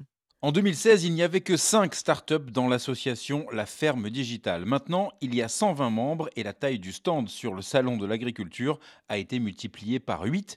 Un dynamisme salué par Jérôme Leroy, le président de la ferme digitale. La France est le troisième pays créateur de start-up en agritech par rapport au nombre d'habitants. L'historique agricole de la France et les enjeux aussi que rencontrent les agriculteurs français donnent envie. L'agritech, c'est notamment l'intelligence artificielle au service des agriculteurs, changement climatique, performance environnementale des exploitations agricoles, bien-être animal, voilà des enjeux qui permettent d'attirer de nouveaux profils. Euh, le secteur est en, pleine évolution, avec plus d'un milliard d'euros levés depuis 2016. Ça favorise aussi les embauches de talents et le fait euh, que l'agritech devient un secteur attractif aussi pour des talents qui historiquement allaient plutôt dans des domaines comme la finance, euh, l'immobilier, le marketing. Et chaque mois, sur le site internet de la ferme digitale, paraît une centaine de nouvelles offres d'emploi. Aurélien Fleureau du service économie d'Europe 1 et l'agriculture bio. Cette fois, on va reparler euh, dans quelques instants, juste après le journal avec Pierrick de Rhône. Il préside les magasins euh, Biocop avec la crise, avec l'inflation. Les consommateurs se sont détournés du bio. En bref, Pierre Palmade, victime d'un AVC, l'humoriste a été transféré à l'hôpital du Kremlin-Bicêtre en région parisienne. D'après le journal du dimanche, il est conscient mais très affaibli. Son pronostic vital n'est pas engagé. 7h05 sur Europe 1. Après les années Covid, il n'échappe pas à l'inflation et face aux coûts qui augmentent, les opéras réduisent la voilure. D'après le syndicat des forces musicales qui représente une cinquantaine d'opéras et d'orchestres, 76% des adhérents peinent à équilibrer leur budget. Résultat, près de 150 représentations ont déjà été annulées ou suspendues cette année en France. C'est notamment le cas à l'Opéra national du Rhin. Les précisions de la correspondante d'Europe 1 à Strasbourg, Mélina Fachin. Alors que l'Opéra national du Rhin se remet à peine de la crise Covid, remplit à nouveau ses salles, cette fois-ci ce sont ses factures qui explosent. Alain Perrou, directeur général. On est très impacté sur le coût de fabrication des décors, par exemple, étant donné que le métal, le bois ont beaucoup augmenté ces dernières années. Alors à contre-coeur, il a décidé d'annuler deux spectacles en mai. En renonçant à ces deux représentations à Mulhouse, nous effectuons une économie d'environ 150 000 euros. Et il est loin d'être le seul établissement dans ce cas, même si tout n'est pas dû à la crise économique, explique Frédéric Perrou Rouchine, directeur de la Réunion des Opéras de France. Les difficultés euh, se sont accumulées et continuent à s'accumuler. L'augmentation des salaires sur des maisons avec beaucoup de salariés comme le sont les opéras, une augmentation même moindre des salaires a un impact important sur le budget global. Quant aux subventions, elles sont au mieux stagnantes, au pire décroissantes. Il invite donc tous les acteurs de la culture à se mettre autour de la table, à réfléchir à des solutions. En attendant, il y aura d'ores et déjà moins de levées de rideaux lors de la saison 2023-2024. Strasbourg, Mélina Fachin, Europe 1. Et alors, qui jouera la meilleure partition ce soir? L'OM reçoit le Paris Saint-Germain au stade Vélodrome. Les Marseillais ont déjà battu les Parisiens ce mois-ci en les éliminant de la Coupe de France. Et ce soir, ils pourraient presque retrouver le PSG à la tête du classement de la Ligue 1 en cas de victoire. L'entraîneur de Paris, Christophe Galtier, euh, sait donc qu'il va falloir changer des choses pour écarter la menace marseillaise. Déjà, il faudra faire l'opposé de ce que nous avons fait lors du match de Coupe de France, c'est-à-dire gagner des duels, euh, sortir de la pression marseillaise et évidemment avoir beaucoup plus de jeux dans la profondeur ou de courses dans la profondeur, ce qui nous a fait énormément de défauts sur le match, euh, le match de coupe. Sur un plan personnel, non, il n'y a pas de revanche. Est-ce que mes joueurs sont revanchards? J'ai quand même beaucoup de personnalité, de caractère et d'orgueil dans, ce groupe-là.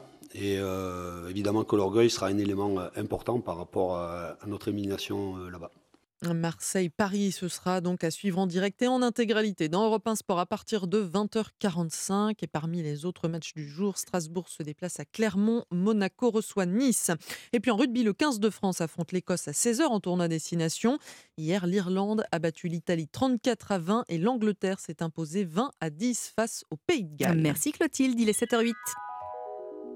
L'heure pour euh, vous, Valérie Darmon, de nous dire que si on va chercher les croissants, faire un footing ou au marché, tout simplement, on va bien se couvrir. Hein. Eh oui, parce que le ressenti est très froid, accentué par la bise qui souffle à 50-60 km/h en rafale sur tout le pays, une bise de nord-est. Avec cet après-midi, à notre Mercure 3, euh, annoncé à Belfort par Météo France, 4 à Rodez et Dijon, 5 degrés à Strasbourg, 6 seulement à Paris, à Reims mmh. et à Lille, 7 à Angoulême, Saint-Brieuc et Valence, et oui, ça fouette, 8 à Brive-la-Gaillarde et Périgueux ainsi que Bordeaux, 9 à Brest et Toulouse, 10 degrés à Montpellier et 13 degrés à Nice. Alors en revanche, le ciel est dégagé. Exactement, c'est une bonne un nouvelle. Froid soleil d'hiver, comme on dit. Le soleil qui s'impose dès son lever vers 7h39 par exemple à Paris, sur les régions du nord et de l'ouest jusqu'en Limousin, mais des Alpes du Sud à la Corse, c'est un temps très perturbé qui s'installe de plus en plus au fil des heures, donnant de la pluie sur la côte d'Azur, de la neige dès 800 mètres sur le sud des Alpes et les Alpes frontalières. Cet épisode qui va se poursuivre jusqu'à demain matin et qui va donner des quantité de neige entre 20 et 30 cm dans les stations de sport d'hiver, ce qui va faire du bien aux vacanciers. Mhm. Mais ce qui fait quand même que Météo France a placé deux départements en alerte orange neige, les Bouches-du-Rhône et le Var à partir de ce soir. À partir de ce soir. Merci beaucoup pour euh, toutes ces précisions Valérie Darmon. On vous retrouve évidemment à 7h30. Il est 7h10 sur Europe 1. Vous restez bien avec nous. Mon invité actu arrive dans un instant. Il s'agit de Pierrick de Rhône. Il est président euh, des Biocop. La filière du bio est en crise avec la crise inflationniste. Les Français s'en sont détournés. Il va tout nous raconter. À tout de suite. Europe 1 matin week-end. Lénaïque Monnier. Dans le cadre euh, du Salon de l'agriculture, c'est en ce moment, il a ouvert ses portes hier. On continue évidemment à parler agriculture sur Europe 1 avec euh, aujourd'hui un gros plan sur le bio qui est dans une passe un petit peu euh, difficile. On va vous expliquer tout ça avec Pierrick Deronne. Bonjour. Bonjour. Vous êtes président des, des Biocop. Alors, j'ai lu en travaillant un petit peu sur le sujet que vous aviez connu une année 2022 assez, assez difficile. Les Français se sont détournés du bio et par conséquent de, de vos enseignes avec euh, un petit peu de recul. Est-ce que vous arrivez à, analyser ce, détournement, ce départ? Oui, bah alors il y, a un premier élément qui est l'arbitrage des consommateurs euh, dans un contexte d'inflation et on le voit dans toute la consommation en général. Hein, le bio n'est pas exempté de cette situation-là. Euh, il y a des arbitrages, des choix et on s'est confirmé ces derniers mois par le fait qu'il y a plus de fréquentation dans les magasins et que c'est essentiellement lié au panier euh, les difficultés de marché, les gens achètent un peu moins, mais continuent à venir et continuent à y croire. Et puis, euh, on se rend compte aussi que dans des projets, euh, bah, le projet de Biocop est un projet qui va un peu plus loin que le bio, avec de l'équité, du local. et il y a toujours une appétence assez importante pour ces, pour ces sujets-là. Il y a une vraie volonté de, transition parce que Biocop souffre un peu moins que le, reste du marché. Hein. On a un marché qui est à moins 12% quand le réseau Biocop a été moins 6 sur, euh, sur 2022. Donc c'est toujours une décroissance, mais, euh, mais on sent quand même que euh, le, projet reste, reste plébiscité. Vous trouvez, vous imaginez que les, les, Français vont, vont revenir un peu plus davantage vers, vers le, bio, Pierrick de ah, Moi, je pense que c'est une passe. C'est en fait le, le, bio a été porté depuis, depuis 35 ans par le, consommateur. Hein. En fait, on a, on a des gouvernements successifs qui se sont un peu gargarisés des aides à, des aides au bio. Et en fait, on voit bien que c'est le consommateur et les entreprises, les acteurs, les, paysans qui se sont euh, mobilisés. Mmh euh, les consommateurs ont accepté de payer plus cher pour, euh, pour, pour engager cette transition, pour leur santé, pour la santé de la planète pour euh, réduire euh, ces pesticides chimiques euh, dans les champs. Et donc, on a, voilà, on, sent aujourd'hui que, que, les consommateurs calent un peu et qu'ils dépensent un peu moins, mais ça va revenir. L'ambition et, l'engagement des consommateurs restent très forts et, on a tous besoin de cette transition alimentaire. Alors, on, vous le dites, hein, les Français, parmi eux, les auditeurs d'Europe 1, veulent bien manger, comme les prix flambent, évidemment, c'est compliqué. Est-ce qu'on pourrait imaginer une, une, une, filière du bio qui soit un petit peu différente? Est-ce que le discount bio, ça pourrait exister, par exemple? Bah, Moi, je pense que c'est cette filière-là qui est plutôt en crise, en fait. Qui a, l'agro-industrie s'est occupée de, euh, du bio. Hein. ça a été euh, depuis quelques années euh, un vecteur de croissance très important pour la grande distribution. donc, ils ont joué leur rôle de, démocratisation, euh, ça a permis au bio de sortir d'un marché de niche, mais en même temps, il y a eu une petite baisse de confiance dans, le label. On voit que le même label est, posé sur un choc à pic bio que sur le producteur d'un miel en local, et donc les consommateurs se sont un peu questionnés là-dessus. Donc je pense que les deux bio vont exister. Il y aura mhm. une bio industrielle, un peu plus un peu plus low cost, si on peut dire, et une bio plus euh, qui permettra aussi de porter de plus grands engagements. évidemment, nous, on est plutôt sur, sur le deuxième axe, euh, mais euh, parce que la recette n'a pas encore été trouvée pour, pour faire une bio vraiment low cost. Par contre, je voudrais casser aussi cette image du prix, parce que oui. Je pense que le prix n'est pas si élevé que ça quand on regarde collectivement. Si on devait mettre la dépollution des eaux dans le prix, si on devait mettre euh, bah, la question de, je sais pas, des algues vertes, euh, de, la rémanence des pesticides chimiques dans le sol. Euh, bah, le bio n'est pas si, si, cher que ça collectivement et j'invite les consommateurs à, vraiment rentrer dans des magasins spécialisés pour, pour, pour, pour se faire une idée aussi. voilà, nous, nos, nos, pâtes en vrac sont moins chères que les pâtes Barilla ou Panzani. Alors justement, à ce propos, euh, dans vos, dans vos boutiques, euh, vers, à, quoi ont renoncé euh, les, les, Français Les fruits, les légumes, le lait, la viande bio? Quel secteur bah, est le plus touché? On est plutôt sur. C'est exactement le même comportement d'achat qu'un peu partout. Hein. C'est vrai que le, frais est un peu plus touché que, que le reste. Euh, les gens achètent un petit peu moins de frais. Euh, après, ce sont des arbitrages euh, vraiment dans la gamme, donc on vend toujours un peu de tout, mais avec des valeurs, valeurs faciales un peu moins importantes. Les gens se, rabattent sur les promotions, les premiers prix, voilà, et donc on n'est pas exempté de, de ce type de situation. Et, mais c'est vrai que nous, pour nous, la préoccupation là aujourd'hui, c'est d'avoir des produits en rayon dans les cinq prochaines années. Alors justement, j'allais euh, j'allais y venir parce que hier, euh, vous, euh, évidemment, en tant que président des enseignes Biocop, Pierre Ron, c'est la disponibilité des produits qui, qui vous intéresse. Je vous parle de ça parce qu'hier sur Europe 1, nous avons reçu Thierry Baillet qui fait une pause justement dans sa façon de cultiver du, bio, du bio. Je ne sais pas si vous le, connaissez, c'est un agriculteur youtubeur. Il nous a parlé de ce phénomène de reconversion dont on entend de plus en plus parler. Est-ce qu'il est si important que ça? Bah, Aujourd'hui, il ne l'est pas forcément. C'est-à-dire que dans les chiffres, en tout cas, on sent toujours qu'il y a une, mobilisation des, producteurs à aller vers le bio. 40% euh, des producteurs qui veulent s'installer souhaitent le faire en bio ou reprendre une ferme. Donc la dynamique est toujours présente. Euh, ce qui nous inquiète, c'est plutôt l'indifférence euh, politique à la situation actuelle des filières bio. le, ministère de l'Agriculture a, annoncé mardi, dans une réunion avec l'ensemble des acteurs de la filière, qu'il n'y aurait pas d'aide pour les filières bio. Et là, pour le coup, c'est une vraie grande inquiétude, d'autant plus que euh, nos voisins européens, eux, ont bien compris que le bio était la réponse à la transition alimentaire. Euh, et, le risque qu'on peut, qu'on peut voir, c'est que dans cinq ans, pour le coup, ce soit une vraie grande réalité qui est une déconversion de masse, la disparition de, groupements de producteurs bio, qui ferait qu'on serait obligé d'acheter nos produits, euh, nos fruits et légumes en Espagne et nos porcs bio au Danemark. Et je ne pense pas que ce, soit ce qu'on souhaite. La France doit rester pour nous un grand pays de, euh, de, agricole bio avec euh, un enjeu de souveraineté alimentaire et surtout de transition écologique. Et c'est un non-sujet aujourd'hui pour le ministre de l'Agriculture. Euh, et j'espère que le Salon de l'Agriculture va permettre. Sera, sera, sera, le moment de grandes et belles annonces pour que les politiques y croient avec nous. En eh tout cas, nous, on y croit, on est très présent, et Biocop sera là pour les consommateurs et les producteurs. Et les auditeurs d'Europe 1 iront euh, probablement vous rendre visite sur euh, le salon de l'agriculture, hein, puisque évidemment, on est parti pour, pour plusieurs jours. Merci beaucoup, Pierrick Deron, président des Biocop, d'être euh, intervenu sur Europe 1 ce matin. Merci à vous. Europe 1 matin, week-end. Lénaïque Monnier. Bienvenue sur Europe 1. Bon réveil à tous. Il est 7h18, l'heure du journal permanent Clotilde Dumais. La vidéo a fait le tour des réseaux sociaux. Elle montre l'interpellation musclée d'un militant écologiste par le service de sécurité d'Emmanuel Macron. Le président chahuté hier au Salon de l'Agriculture sur les enjeux environnementaux. Il a notamment annoncé un plan sur les pesticides pour mieux coordonner l'action de la France avec celle de l'Union européenne. Les contours de ce plan seront précisés demain par la Première ministre. Le chef de l'État qui a également été interpellé sur la la réforme des retraites. Il appelle le Sénat à enrichir le texte qui sera examiné en commission dès mardi après un débat chaotique à l'Assemblée. La NUP n'a pas montré son meilleur visage, reconnaît Boris Vallot dans le journal du dimanche. Le président du groupe socialiste à l'Assemblée propose une charte de fonctionnement pour les députés de la gauche. Thales prévoit de recruter plus de 12 000 salariés dans le monde cette année, dont près de la moitié en France. Tous les secteurs de l'entreprise, défense, sécurité aéronautique, spatiale, sécurité numérique, sont en croissance d'après le PDG Patrice Ken. Un documentaire français primé au Festival du film de Berlin. Nicolas Philibert a reçu l'Ours d'Or pour son documentaire sur une péniche parisienne accueillant des personnes atteintes de troubles psychiques.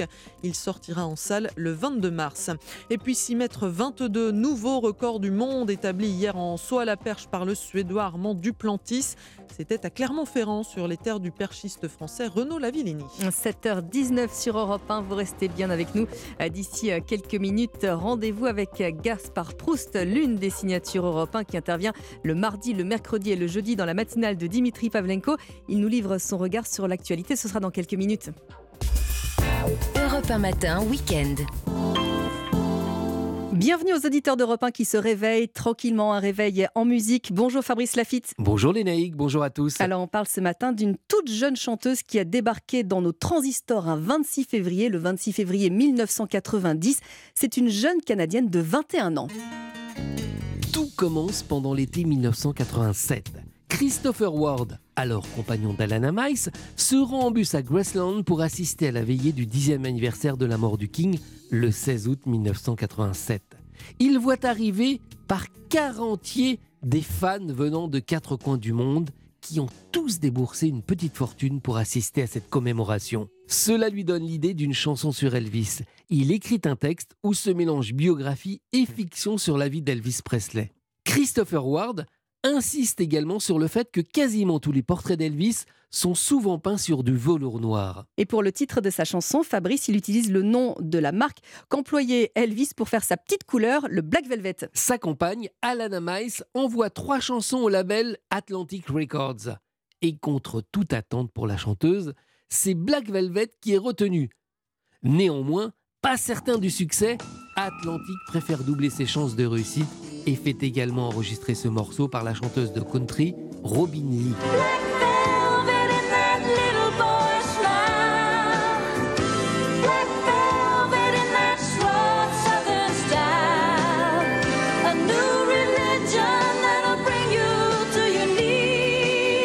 Et à l'arrivée, les Naïcs, c'est Alana Mice qui remporte le match avec sa version épurée, basse et batterie.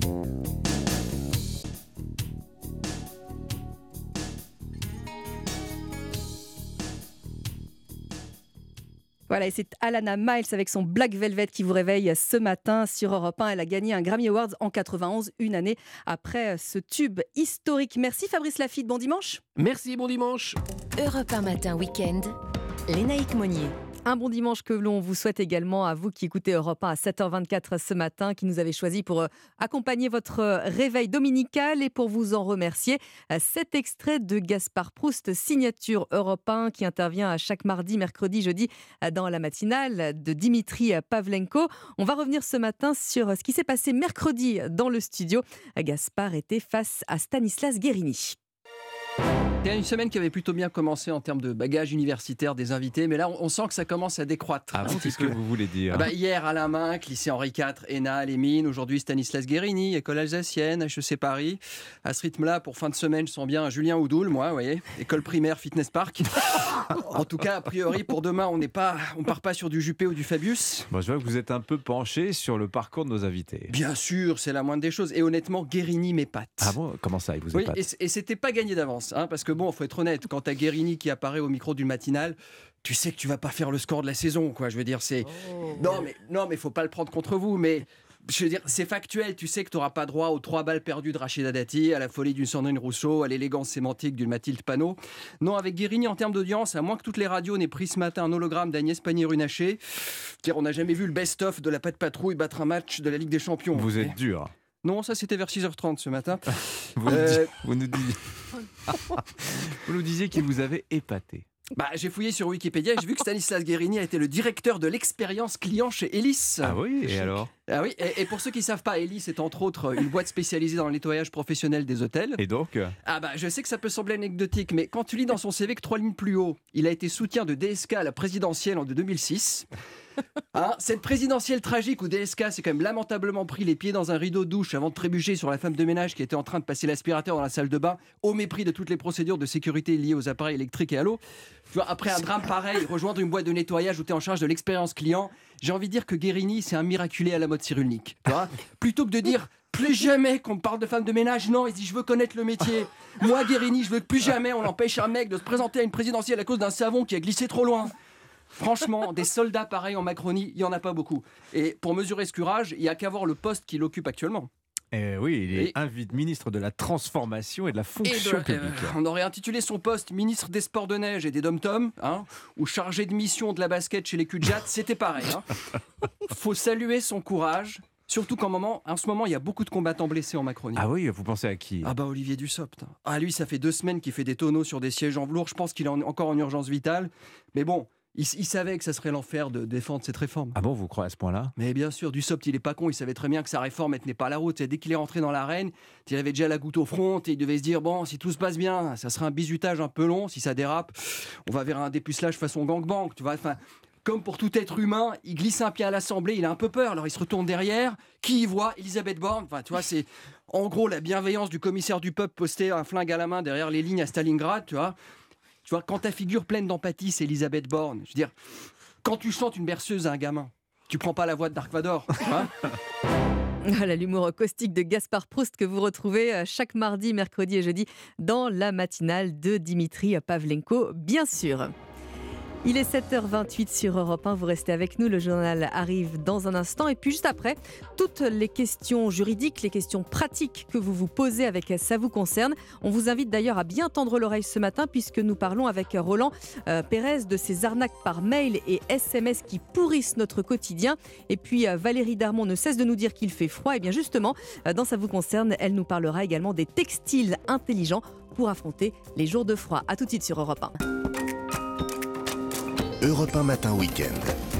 Lénaïque Monnier. Merci à tous d'avoir choisi Europe 1 pour vous informer. On vous souhaite un excellent réveil, un excellent dimanche. Bien sûr, on est un tout petit peu en avance, il est 7h29, ce qui ne nous empêche pas d'accueillir Clément Barguin pour un nouveau journal. Bonjour Clément. Bonjour Lénaïque, bonjour à tous. C'est la fin de l'abondance dans les allées du Salon de l'agriculture. Emmanuel Macron annonce un plan de sobriété sur l'eau. Euh, autre sujet brûlant euh, qui s'est invité au Salon de l'agriculture, la réforme des retraites. Le chef de l'État le martèle. Il n'y a pas d'autre choix que de travailler plus pour maintenir le système par répartition. Et puis le 15 de France reçoit l'Écosse en clôture de la troisième journée du tournoi des Six Nations. Pour les Bleus, ce sera la victoire ou la discorde. Au programme de votre prochaine demi-heure sur Europe 1, bienvenue chez vous. Christophe Bordet nous parlera du paiement des charges de copropriété qui devient de plus en plus compliqué. Et puis euh, la une du journal du dimanche avec ce palmarès des villes et villages où il fait bon vivre. On salue d'ailleurs Guétari pour les villages et Angers pour les villes. Et puis Valérie, vous, on va vous retrouver dans quelques minutes pour Ça vous concerne. On parlera de grand froid, de vêtements intelligents. Ça tombe bien parce que dans votre tendance météo, vous nous le dites également qu'il fait Ça, froid. c'est sûr, je le dis depuis hier. Froid, soleil d'hiver sur les trois quarts de la France. Dégradation pluvio-neigeuse annoncée sur le sud-est en fin de journée avec deux départements en alerte neige, Var et Bouches-du-Rhône. Et merci Valérie, on vous retrouve évidemment après le journal. Europe 1. Et c'est l'une des annonces d'Emmanuel Macron lors de l'inauguration hier du Salon de l'agriculture. Clément, la mise en place d'un plan de sobriété sur l'eau. Interrogé sur la sécheresse faisant craindre le risque de pénurie d'eau en France, le président de la République a appelé un plan de sobriété sur le modèle de la sobriété énergétique mise en place à l'automne. Emmanuel Macron qui a de nouveau parlé de la fin de l'abondance. Il faut selon lui mieux récolter l'eau de pluie, avoir moins de fuites et mieux répartir l'utilisation de l'eau potable selon les usagers. Chloé Lagadou. Des lacs et des rivières à sec, des nappes phréatiques qui ne se remplissent pas à cause du manque de pluie. Le constat est clair pour Esther Delbourg, économiste de l'environnement. Un plan de sobriété sur l'eau est indispensable. On est déjà en situation d'urgence. Il nous manque encore 50% des réserves de pluie qui d'habitude tombent d'ici mi-mars pour recharger les nappes phréatiques. On sait très bien qu'on va avoir un problème pour cet été. Il nous faut absolument ce plan. Un plan qui arrive cependant trop tard, explique Esther Delbourg. L'eau est un sujet qu'il aurait fallu réguler depuis de nombreuses années. Maintenant, euh, mieux vaut tard que jamais. Aujourd'hui, ce sont les usages pour l'eau à boire qui sont menacés. C'est impensable qu'en France, on ne puisse pas donner accès à l'eau potable à toute personne. Alors l'objectif aujourd'hui, optimiser l'usage de l'eau potable pour limiter le gaspillage. Il faut recycler, il faut des circuits fermés qui permettent de pouvoir récupérer l'eau. Quand on n'a pas besoin d'eau potable, on peut réutiliser des eaux usées. Apprendre à transitionner du jour au lendemain, c'est très compliqué. Donc il faut commencer dès maintenant. Et Christophe Béchu, ministre de la Transition écologique, recevra dès demain les préfets, appelés à prendre les mesures nécessaires pour préserver la ressource en eau. Les précisions de Chloé Lagadou pour Europe 1. L'autre sujet brûlant qui s'est invité dans les allées du Salon de l'agriculture, c'est la réforme des retraites. Moins d'une heure après avoir coupé le ruban inaugural, des pancartes hostiles à la réforme des retraites ont été brandies par des militants du collectif Ibiza, rapidement écartés. Mais l'occasion pour Emmanuel Macron de s'exprimer sur le sujet alors que le texte de la réforme va bientôt être étudié par les sénateurs.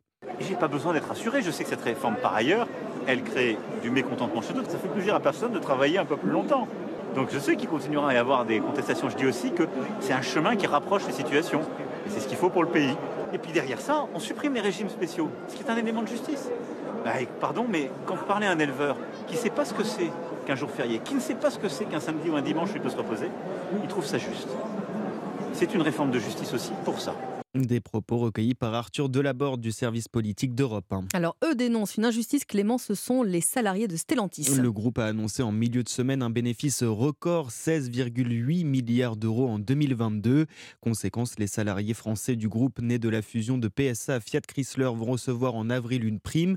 Chacun touchera entre 4 300 euros et 6 190 euros bruts, une somme que les syndicats ne jugent pas suffisante, Maximilien Carlier. 4 300 euros bruts, soit 3 800 euros net environ. Voici ce que vont toucher les 1200 salariés de Stellantis Valenciennes. Une prime importante, mais pas suffisante pour Cédric Brun, délégué syndical CGT. 4300 euros, c'est beaucoup pour un salarié qui travaille dans une PME, une petite boulangerie ou une menuiserie. Il doit se dire, moi j'aimerais bien voir ça. Sauf qu'il faut mettre euh, en rapport ce qui peut être mis en rapport. Je ne pense pas que son entreprise dégage 16 milliards, quasiment autant que Total. Sur ces 16 milliards, 2 milliards pour les salariés, 4 milliards pour les actionnaires. Donc nous, ce qu'on exige, c'est une meilleure répartition des richesses. Ce qu'on veut, c'est des augmentations de salaire pérennes en bas à droite de la fiche de paye chaque mois. Parce que les factures, c'est pas une fois de temps en temps, une fois par an qu'on les paye. Vu l'inflation, c'est tous les jours. Donc nous, on veut des augmentations fortes et uniformes de salaire. On n'espère pas en voir en dessous de 400 euros. Et pas de salaire en dessous également de 2000 euros, ajoute ce représentant syndical étant donné les bénéfices du groupe. Cet accord de prime a été signé en juin dernier par l'ensemble des organisations syndicales sauf la CGT. Valenciennes, Maximilien Carlier, Europe 1. 7h34 sur Europe 1, Valenciennes qui d'ailleurs figure à la 210e place, Clément, des villes et villages où il fait bon vivre en France. le journal du dimanche publie la quatrième édition du palmarès. Comme l'an dernier, Angers et Guétari conservent leur première place dans ce classement qui met à l'honneur les villes moyennes. Bayonne et Biarritz complètent le podium des communes de plus de 2000 habitants, tandis euh, qu'Éperon dans le Calvados et Martin-Vaz dans la Manche se placent en deuxième et troisième pour celles de moins de 2000 âmes. Autant dire que la façade ouest du pays est définitivement le lieu du bon vivre. On va y aller tout de suite. On part dans l'ouest, terre de rugby, avec le 15 de France, Clément qui reçoit l'Écosse en clôture de la troisième journée déjà du tournoi destination. L'heure du rachat pour les Bleus, 15 jours après leur défaite contre l'Irlande. L'Écosse, un adversaire qui réussit plutôt bien l'équipe de France, mais qui garde un très bon souvenir de sa dernière visite à Saint-Denis, Martin Lange. Oui, lors de leur dernière visite au Stade de France, les Écossais l'avaient emporté, privant aussi les Bleus d'une première victoire dans le tournoi depuis 10 ans. Alors depuis, le 15 de France s'est rattrapé en soulevant le Grand Chelem l'an dernier, mais les Calédoniens aussi progressent. En témoigne leur début de tournoi, deux matchs, deux victoires, dont un retentissant exploit à Twickenham, le temple du rugby anglais. Méfiance donc selon Antoine Dupont. Ils sont performants stratégiquement, euh, ils ont des joueurs très dangereux quand ils, portent le ballon, on l'a vu sur les deux premiers matchs euh, de ce tournoi, et ils ont beaucoup de qualité, ils arrivent à avoir plus de consistance dans leur jeu durant, euh, durant 80 minutes maintenant, ce qui fait que c'est une équipe qui est de, de plus en plus dure à battre. De la consistance, justement, c'est ce qu'il avait manqué aux Bleus il y a 15 jours à Dublin, dépassé par la puissance physique des Irlandais. Réaction attendue donc cet après-midi devant un Stade de France qui devrait être plein à craquer. Martin Lange du service des sports d'Europe 1, France-Écosse au Stade de France, coup d'envoi à 16h. Et puis un mot de Ligue 1 pour terminer ce journal. Lens a été tenu en échec sur la pelouse de Montpellier après un match nul, un partout. Lyon s'est imposé face à Angers, 3 buts à 1. La suite de cette 25e journée avec notamment Marseille Marseille PSG à 20h45. Match à suivre évidemment en intégralité dans Europe 1 Sport. Et j'ajoute qu'à 8h, le dossier de Geoffrey Branger sera consacré à cette rivalité Marseille-Paris avec euh, le match avant le match sera euh, celui des supporters. Merci beaucoup Clément, à tout à l'heure. 7h36 sur Europe 1. On va se méfier, Valérie Darmon, si on habite dans le Var ou dans les Bouches du Rhône. C'est une alerte orange hein, qui est prévue pour euh, la fin de la journée Effectivement, alerte orange neige vers 17h. Euh, mais sur la côte d'Azur et les Alpes frontalières, vous êtes déjà dans les nuages ce matin, avec par moments un petit peu de pluie. C'est un retour d'Est, un pluvieux neigeux qui va s'organiser en toute fin de journée sur le sud-est. Les pluies vont donc se renforcer pour gagner l'ensemble des Alpes et de la région PACA. La limite pluie-neige va s'abaisser progressivement jusqu'à très basse altitude dans la soirée et surtout la prochaine, avec un risque de neige jusqu'en plaine, en PACA, en vallée du Rhône, et puis ce sera autour du Languedoc en fin de nuit, et puis sur l'est des Bouches du Rhône, l'ouest du Var, l'est de Vaucluse, l'ouest des Alpes de Haute-Provence, les cumuls de neige qui devraient atteindre 2 à 5 cm, localement 10. Mistral et tramontane qui se renforcent aussi, soufflant jusqu'à 110 km/h. Le vent d'est à nord-est qui souffle fort aussi sur les côtes varoises dans l'après-midi en soirée avec des pointes à 90. Sur les sommets alpins, les rafales qui vont avoisiner les 100 km km/h. Et près des Pyrénées, le ciel qui est également bien chargé avec un peu de neige à partir de 400 mètres. Sur le reste du pays, tout de même, excepté le long de la Manche, Mhm. c'est grand beau pour tout le monde. Ah, ça sent la balade. Avec des températures en baisse. Oui, la balade si on est couvert, vous Oui. l'êtes déjà, donc Oui. ça tombe bien. Entre moins 5 à Aurillac et 6 degrés à Perpignan pour les minimales. Et pour les maximales, entre 2 à Saint-Étienne et 13 degrés à Nice. Merci beaucoup euh, Valérie Darmon. Euh, La prochaine demi-heure sur Europe 1, on va lire le JDD avec euh, donc ces villes et villages où il fait bon vivre. C'est Jérôme Béglé qui viendra nous, nous en parler. Et puis votre rendez-vous, bienvenue chez vous avec Christophe Bordet. Euh, Ce sera évidemment à 7h47. Il va nous parler aujourd'hui des charges de copropriété. Il nous dira que c'est une catastrophe en ce moment de récupérer des sous. Il est 7h38. Réveillez-vous Informez-vous. Avec Lénaïque Monnier sur Europe 1. Vous vous réveillez sur Europe 1 avec Ça vous concerne. Valérie Darmon, Roland Pérez, bonjour. Bonjour. Bonjour. Alors, Roland, on va parler avec vous ce matin, oula, des fraudes par SMS, par courriel et autres qui se multiplient. On en reçoit tous en pagaille en ce moment. La Sécu, Colissimo et j'en passe. Mais avant cela, euh, penchons-nous sur, euh, sur nos aînés et sur des mises sous tutelle lorsqu'elles sont euh, vulnérables. Eh bien, les démarches pour les tuteurs vont être simplifiées. Et oui, c'est pas simple. hein. Vous savez, quand vous êtes un proche et qu'on vous demande d'être le tuteur, vous n'avez pas forcément envie Mm. d'entrer dans ce voilà dans cette dédale de, de- de manipulation administrative. Ouais. C'est assez compliqué. Donc, on de simplifier la vie de ces tuteurs, ces personnes physiques qui sont souvent des proches. Et c'est la CAF, la CAF.fr, qui a mis euh, en, en- je vais dire en, en marche un nouveau service où le tuteur peut à la fois s'inscrire en tant que tuteur. Donc ça, c'est la première bonne nouvelle. Il peut s'inscrire et gérer en ligne. Avant, il fallait un tas, un fatras de papier Ouais. euh, pour pouvoir euh, réaliser des démarches comme les déclarations de ressources trimestrielles, euh, accéder au dossier des personnes protégées, déclarer un changement de domicile familial. Et bien maintenant, on peut le faire sur caf.fr. Alors, pour euh, les tuteurs, c'est facile à ouvrir euh, ces comptes, Roland Oui, alors soit il se connecte avec son numéro de sécurité sociale, il s'est déclaré comme tuteur avec justement la décision qu'il a désignée comme tuteur, il la scanne, il l'envoie, et là ça va s'accrocher à son, à son profil, soit il va pouvoir le faire en se mettant sur le compte de la personne qui est précisément sous tutelle.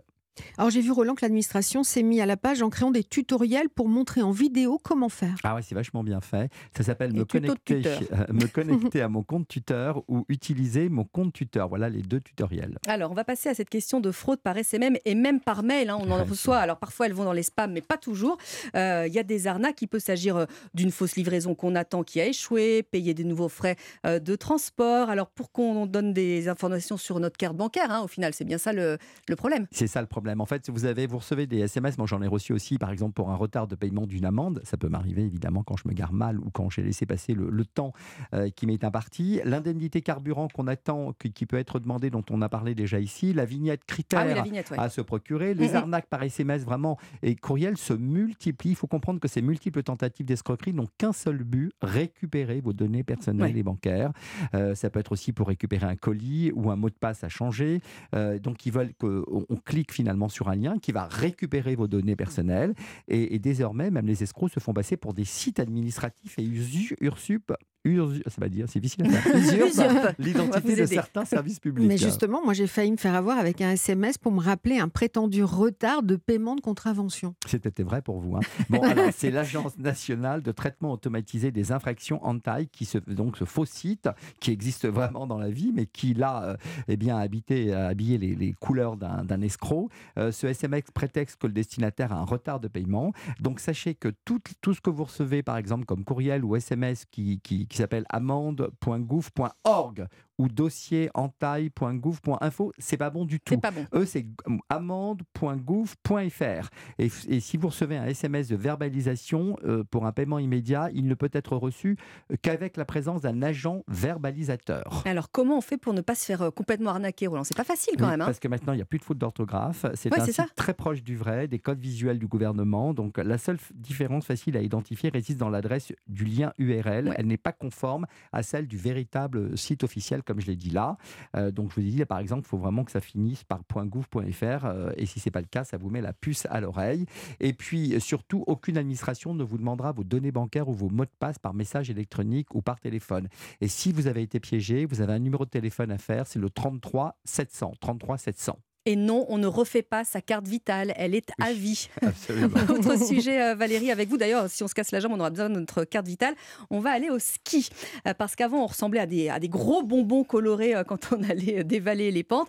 Et aujourd'hui, la technologie dont vous nous parlez, eh bien, ça nous change la vie. hein. Effectivement, alors Softshell, Gore-Tex, Dermisaz, hein, tous ces noms un petit peu barbares sont ceux de nouvelles matières qui composent nos vêtements de ski, tous reconnus pour leur imperméabilité, leurs aspects antitranspirants, leur capacité à maintenir le corps à une bonne température. Alors exemple, la technologie d'IR est capable de détecter la dynamique d'une chute, d'activer le gonflage d'un bouclier qui va envelopper le corps du Génial. skieur et qui le protège des impacts dans les zones les plus exposées grâce à des capteurs et un algorithme qui va analyser en temps réel, hein, 1000 fois par seconde, ce que les données en fait euh, émises par notre corps. Protection donc assurée par des microfilaments qui permettent à l'air de se répartir de manière homogène sur toute la surface tout du corps. corps. C'est un truc de fou. Donc titane, carbone, batterie font désormais partie intégrante de nos vêtements de ski, comme nous le précise Elisabeth Govard, experte, consultante matériaux textiles de l'IFTH, c'est l'Institut français du textile et de l'habillement. Pour rendre les étoffes fonctionnelles, on va leur appliquer euh, un traitement pour les rendre imperméables, pour les rendre respirants, pour les rendre anti- anti-UV, donc euh, nous protéger contre euh, les rayons du soleil par exemple agressifs, mais aussi anti-odeur par exemple. On peut même faire appel aussi, il y en a de plus en plus, à des matières comme le carbone, qu'on n'imagine pas du tout dans le prêt-à-porter. Carbone qui, relié à une batterie autonome, va permettre euh, à une veste, par exemple, de nous réchauffer exactement là où il faut, comme le cou, le dos.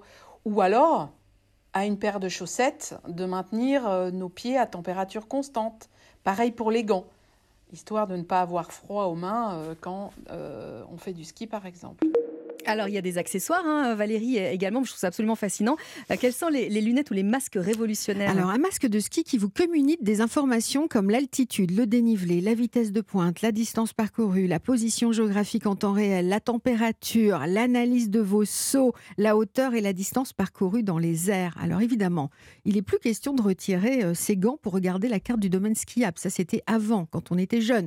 Toutes ces informations s'affichent donc sur le masque, qui est aussi un Une écran, visière, en ouais. fait. Mais comment Il- on le porte le masque, pardon hein Mais euh, on voit plus rien si on met le masque. Mais c'est en filigrane. Vous avez C'est- vu des films de science-fiction quand Ah, même, vous Roland. skiez pas, vous, vous êtes un méditerranéen. Non, mais c'est c'est- c'est c'est bah, c'est un masque de ski en fait, mais vous Ah faites bon jamais de ski, Non, Roland, bah donc c'est oui. normal. Alors on peut lire même les SMS de vos amis, ça par contre ça va vous intéresser. Quand on part au resto d'altitude, et ben on a euh, l'endroit du resto d'altitude qui s'affiche sur le masque pendant qu'on est en train de skier, et donc on peut même répondre aux SMS avec euh, une télécommande vocale. C'est pas beau la vie? Ah oui, en effet. Merci à, à tous les deux. Bon dimanche. Europe 1 matin week-end. Lénaïque Monnier. Il est 7h45 sur Europe 1. Bon réveil à tous avec le journal permanent Clément Barguin. C'est l'une des annonces d'Emmanuel Macron lors de l'inauguration du Salon de l'agriculture, la mise en place d'un plan de sobriété sur l'eau. Interrogé sur la sécheresse faisant craindre le risque de pénurie d'eau en France, le président de la République a appelé un plan de sobriété sur l'eau sur le modèle de la sobriété énergétique mise en place à l'automne.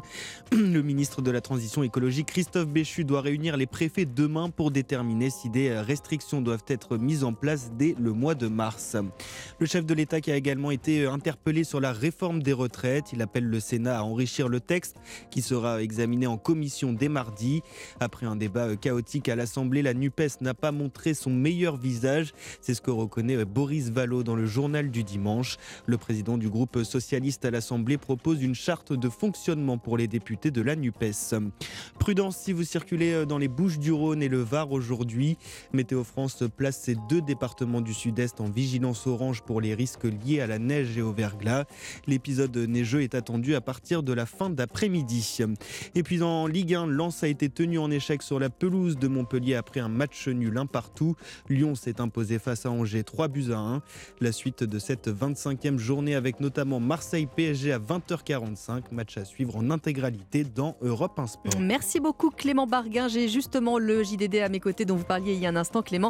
Et eh bien dans quelques instants avec Jérôme Béglé, le directeur général de la rédaction du Journal du Dimanche, on va revenir sur cette grande étude. Quelles sont les villes et les villages où il fait bon vivre 7h47. Retrouvez toute l'actualité immobilière. Le réseau Guillauquet vous présente Bienvenue chez vous. Europe matin week-end. Lénaïque Monnier. Bienvenue chez vous.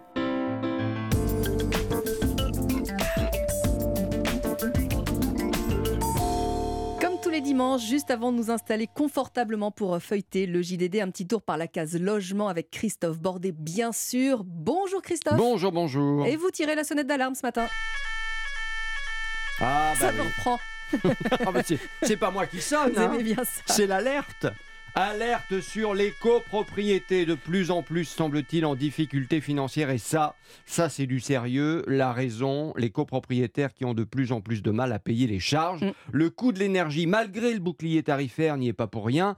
Selon l'association des responsables de copropriété, ça a commencé déjà en 2021. Les derniers chiffres hein, que l'on a, le coût moyen des charges était passé de 2622 euros par an pour un 60 mètres carrés à 2724. Ça a Ouais. beaucoup augmenté depuis. On attend les chiffres 2022.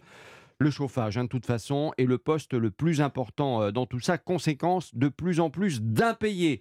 Marie Portier-Grignon, directrice juridique copro chez Bellman, cabinet de syndic qui regroupe 600 copropriétés en France.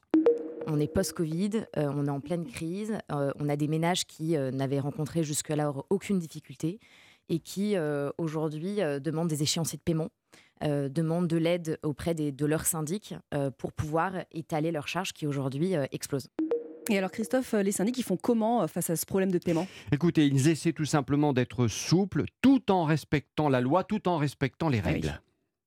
Dans nos mises en demeure, euh, on leur dit si jamais vous ne pouvez pas payer vos charges, plutôt que de nous laisser en- entamer des procédures qui vont durer des mois et des années, et plutôt que de faire obstacle au fonctionnement, à la gestion de la copropriété, expliquez-nous ce qui se passe. Si vous êtes en mesure de payer dans les six mois, dites-le nous, et en fonction de la trésorerie de l'immeuble, on vous accordera cet échéancier. Et c'est ce qui se passe. Alors bien entendu, les impayés, ça veut dire des conséquences très concrètes hein, Oui. sur le quotidien des, des copros. Leur entretien, pas ou plus assuré, par exemple. Heureusement, heureusement, l'entraide, la solidarité entre copropriétaires est bien là, sont bien là. Marie Portier-Grignon de chez Bellman. On est contraint de proposer euh, au syndicat des copropriétaires un fonds de solidarité, donc un appel de fonds euh, solidaire auprès des copropriétaires qui, eux, ont encore les moyens de payer normalement euh, pour venir en aide de ceux qui ont le plus de difficultés. On voit un élan de solidarité dans certaines copropriétés, euh, parce que le problème est, le même, enfin le problème, le résultat est le même. Si on ne paye pas les factures, la copropriété ne fonctionne plus. Voilà, donc Eh oui. la situation est quand même euh, assez, euh, assez folle hein, quand on y pense, alarmiste absolument. Autre difficulté, quand les impayés augmentent, les travaux de rénovation énergétique, vous savez, on n'arrête pas Oui, euh, vous en parlez d'en parler, eh bien on va dire qu'ils sont mis au frais. il décale les échéances de travaux euh, par manque de fonds, parce que c'est pas la priorité. Aujourd'hui, les contrats d'énergie, gaz, électricité euh, ont un prix qui augmente de manière vraiment considérable. La prio, elle est là. Euh, elle n'est pas aux travaux qu'il y a lieu de réaliser euh, dans l'immeuble pour euh, effectivement répondre aux contraintes énergétiques aujourd'hui demandées. Tout comme les bailleurs aujourd'hui, les propriétaires d'appartements qui ont un, un diagnostic de performance énergétique qui ne répond pas à la norme, ou en tout cas qui ont une étiquette qui aujourd'hui est visée par le gouvernement, décalent les travaux de rénovation de leur appartement. Et voilà, la France compte quand même 526 000, il faut le rappeler, hein, 526 063 copropriétés, 268 300 font appel à des syndics professionnels. Les professionnels, justement, euh, le disent et le répètent à l'envie. 2023 sera une année noire pour l'éco-pro. Affaire à suivre, ma chère Léna et amis auditeurs. Merci beaucoup, Christophe. Bon dimanche. Le journal de 8 heures dans une poignée de minutes. Et avant cela, la une du JDD, bien sûr, sur Europe 1. C'était Bienvenue chez vous avec le réseau Guy Hockey. Pour votre projet immobilier, bénéficiez de l'accompagnement personnalisé et des services exclusifs Guy Hockey. Rendez-vous en agence et sur guy-hockey.com. Et à 7h51, ça tombe bien, on va continuer à parler un petit peu euh, plus ou moins d'immobilier avec euh, ces villes et villages de France où il fait bon vivre.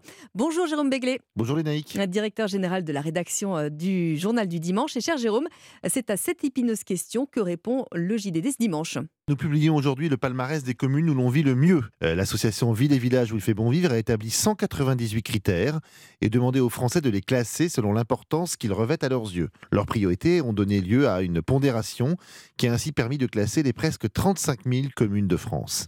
La qualité de vie a été plébiscitée devant par exemple la sécurité, les questions environnementales, la présence d'un hôpital dans les parages ou l'attractivité immobilière. Résultat, les grandes villes sont en chute libre. Paris, Lyon, Marseille ou Nantes, par exemple, dégringolent de 10 à 30 rangs, alors que les villes moyennes telles que Lorient, Rodez ou Saint-Malo renforcent leur attrait. Quant aux petites villes, ce sont celles situées à proximité de grandes villes qui se distinguent. Au final, Guétary dans les Pyrénées-Atlantiques, Éperon dans le Calvados et Martin-Vaz dans la Manche occupent les trois premières places des villes de moins de 2000 habitants, tandis qu'Angers, Bayonne et Biarritz forment le trio de tête des grandes villes. À noter que la Normandie et le Pays Basque sont les régions où il est le plus agréable de vivre. Vous retrouverez dans le JDD le classement des 500 premières villes et des 500 premiers villages. C'est vraiment un palmarès utile et très méticuleux. Et alors, euh, Jérôme Béglé, comme tous les derniers dimanches du mois, euh, le JDD est vendu avec son magazine. Deux gros morceaux dans le quatrième opus du JDD Magazine. Anne Vidali nous raconte tous ces drames, ces morts, ces vies brisées qui entourent Salman Rushdie. La fatwa dont l'écrivain britannique est l'objet depuis 1989 ne l'a fort heureusement pas tué, mais a fait autour de lui de nombreuses victimes. Des éditeurs et des traducteurs ont perdu la vie du seul fait qu'ils ont travaillé ou accueilli auprès d'eux l'auteur des versets sataniques. Dans un registre plus léger, nous avons suivi Patrick Bruel qui, 60 ans après avoir quitté l'Algérie, y est retourné avec sa mère. C'est évidemment un périple très émouvant et rempli de tendresse que mère et fils ont effectué à Oran, à Alger, à Tlemcen, où Augusta, la mère du chanteur, était institutrice. Vous savourez, je l'espère, ce carnet de voyage, pas comme les autres, illustré de photos absolument magnifiques et dépaysantes. Merci beaucoup Jérôme Béglé. Bon dimanche à vous, directeur général de la rédaction du journal du dimanche. Il est 7h53 sur Europe 1. Vous restez bien avec nous. Le dossier du journal de 8h est consacré ce matin au Classico OMPSG. Juste après cette nouveauté sur Europe 1, Malay Cyrus avec Flowers. C'est l'un des coups de cœur de l'équipe d'Europe 1 matin au week-end. Tout le monde danse en studio. We were good, we were gold.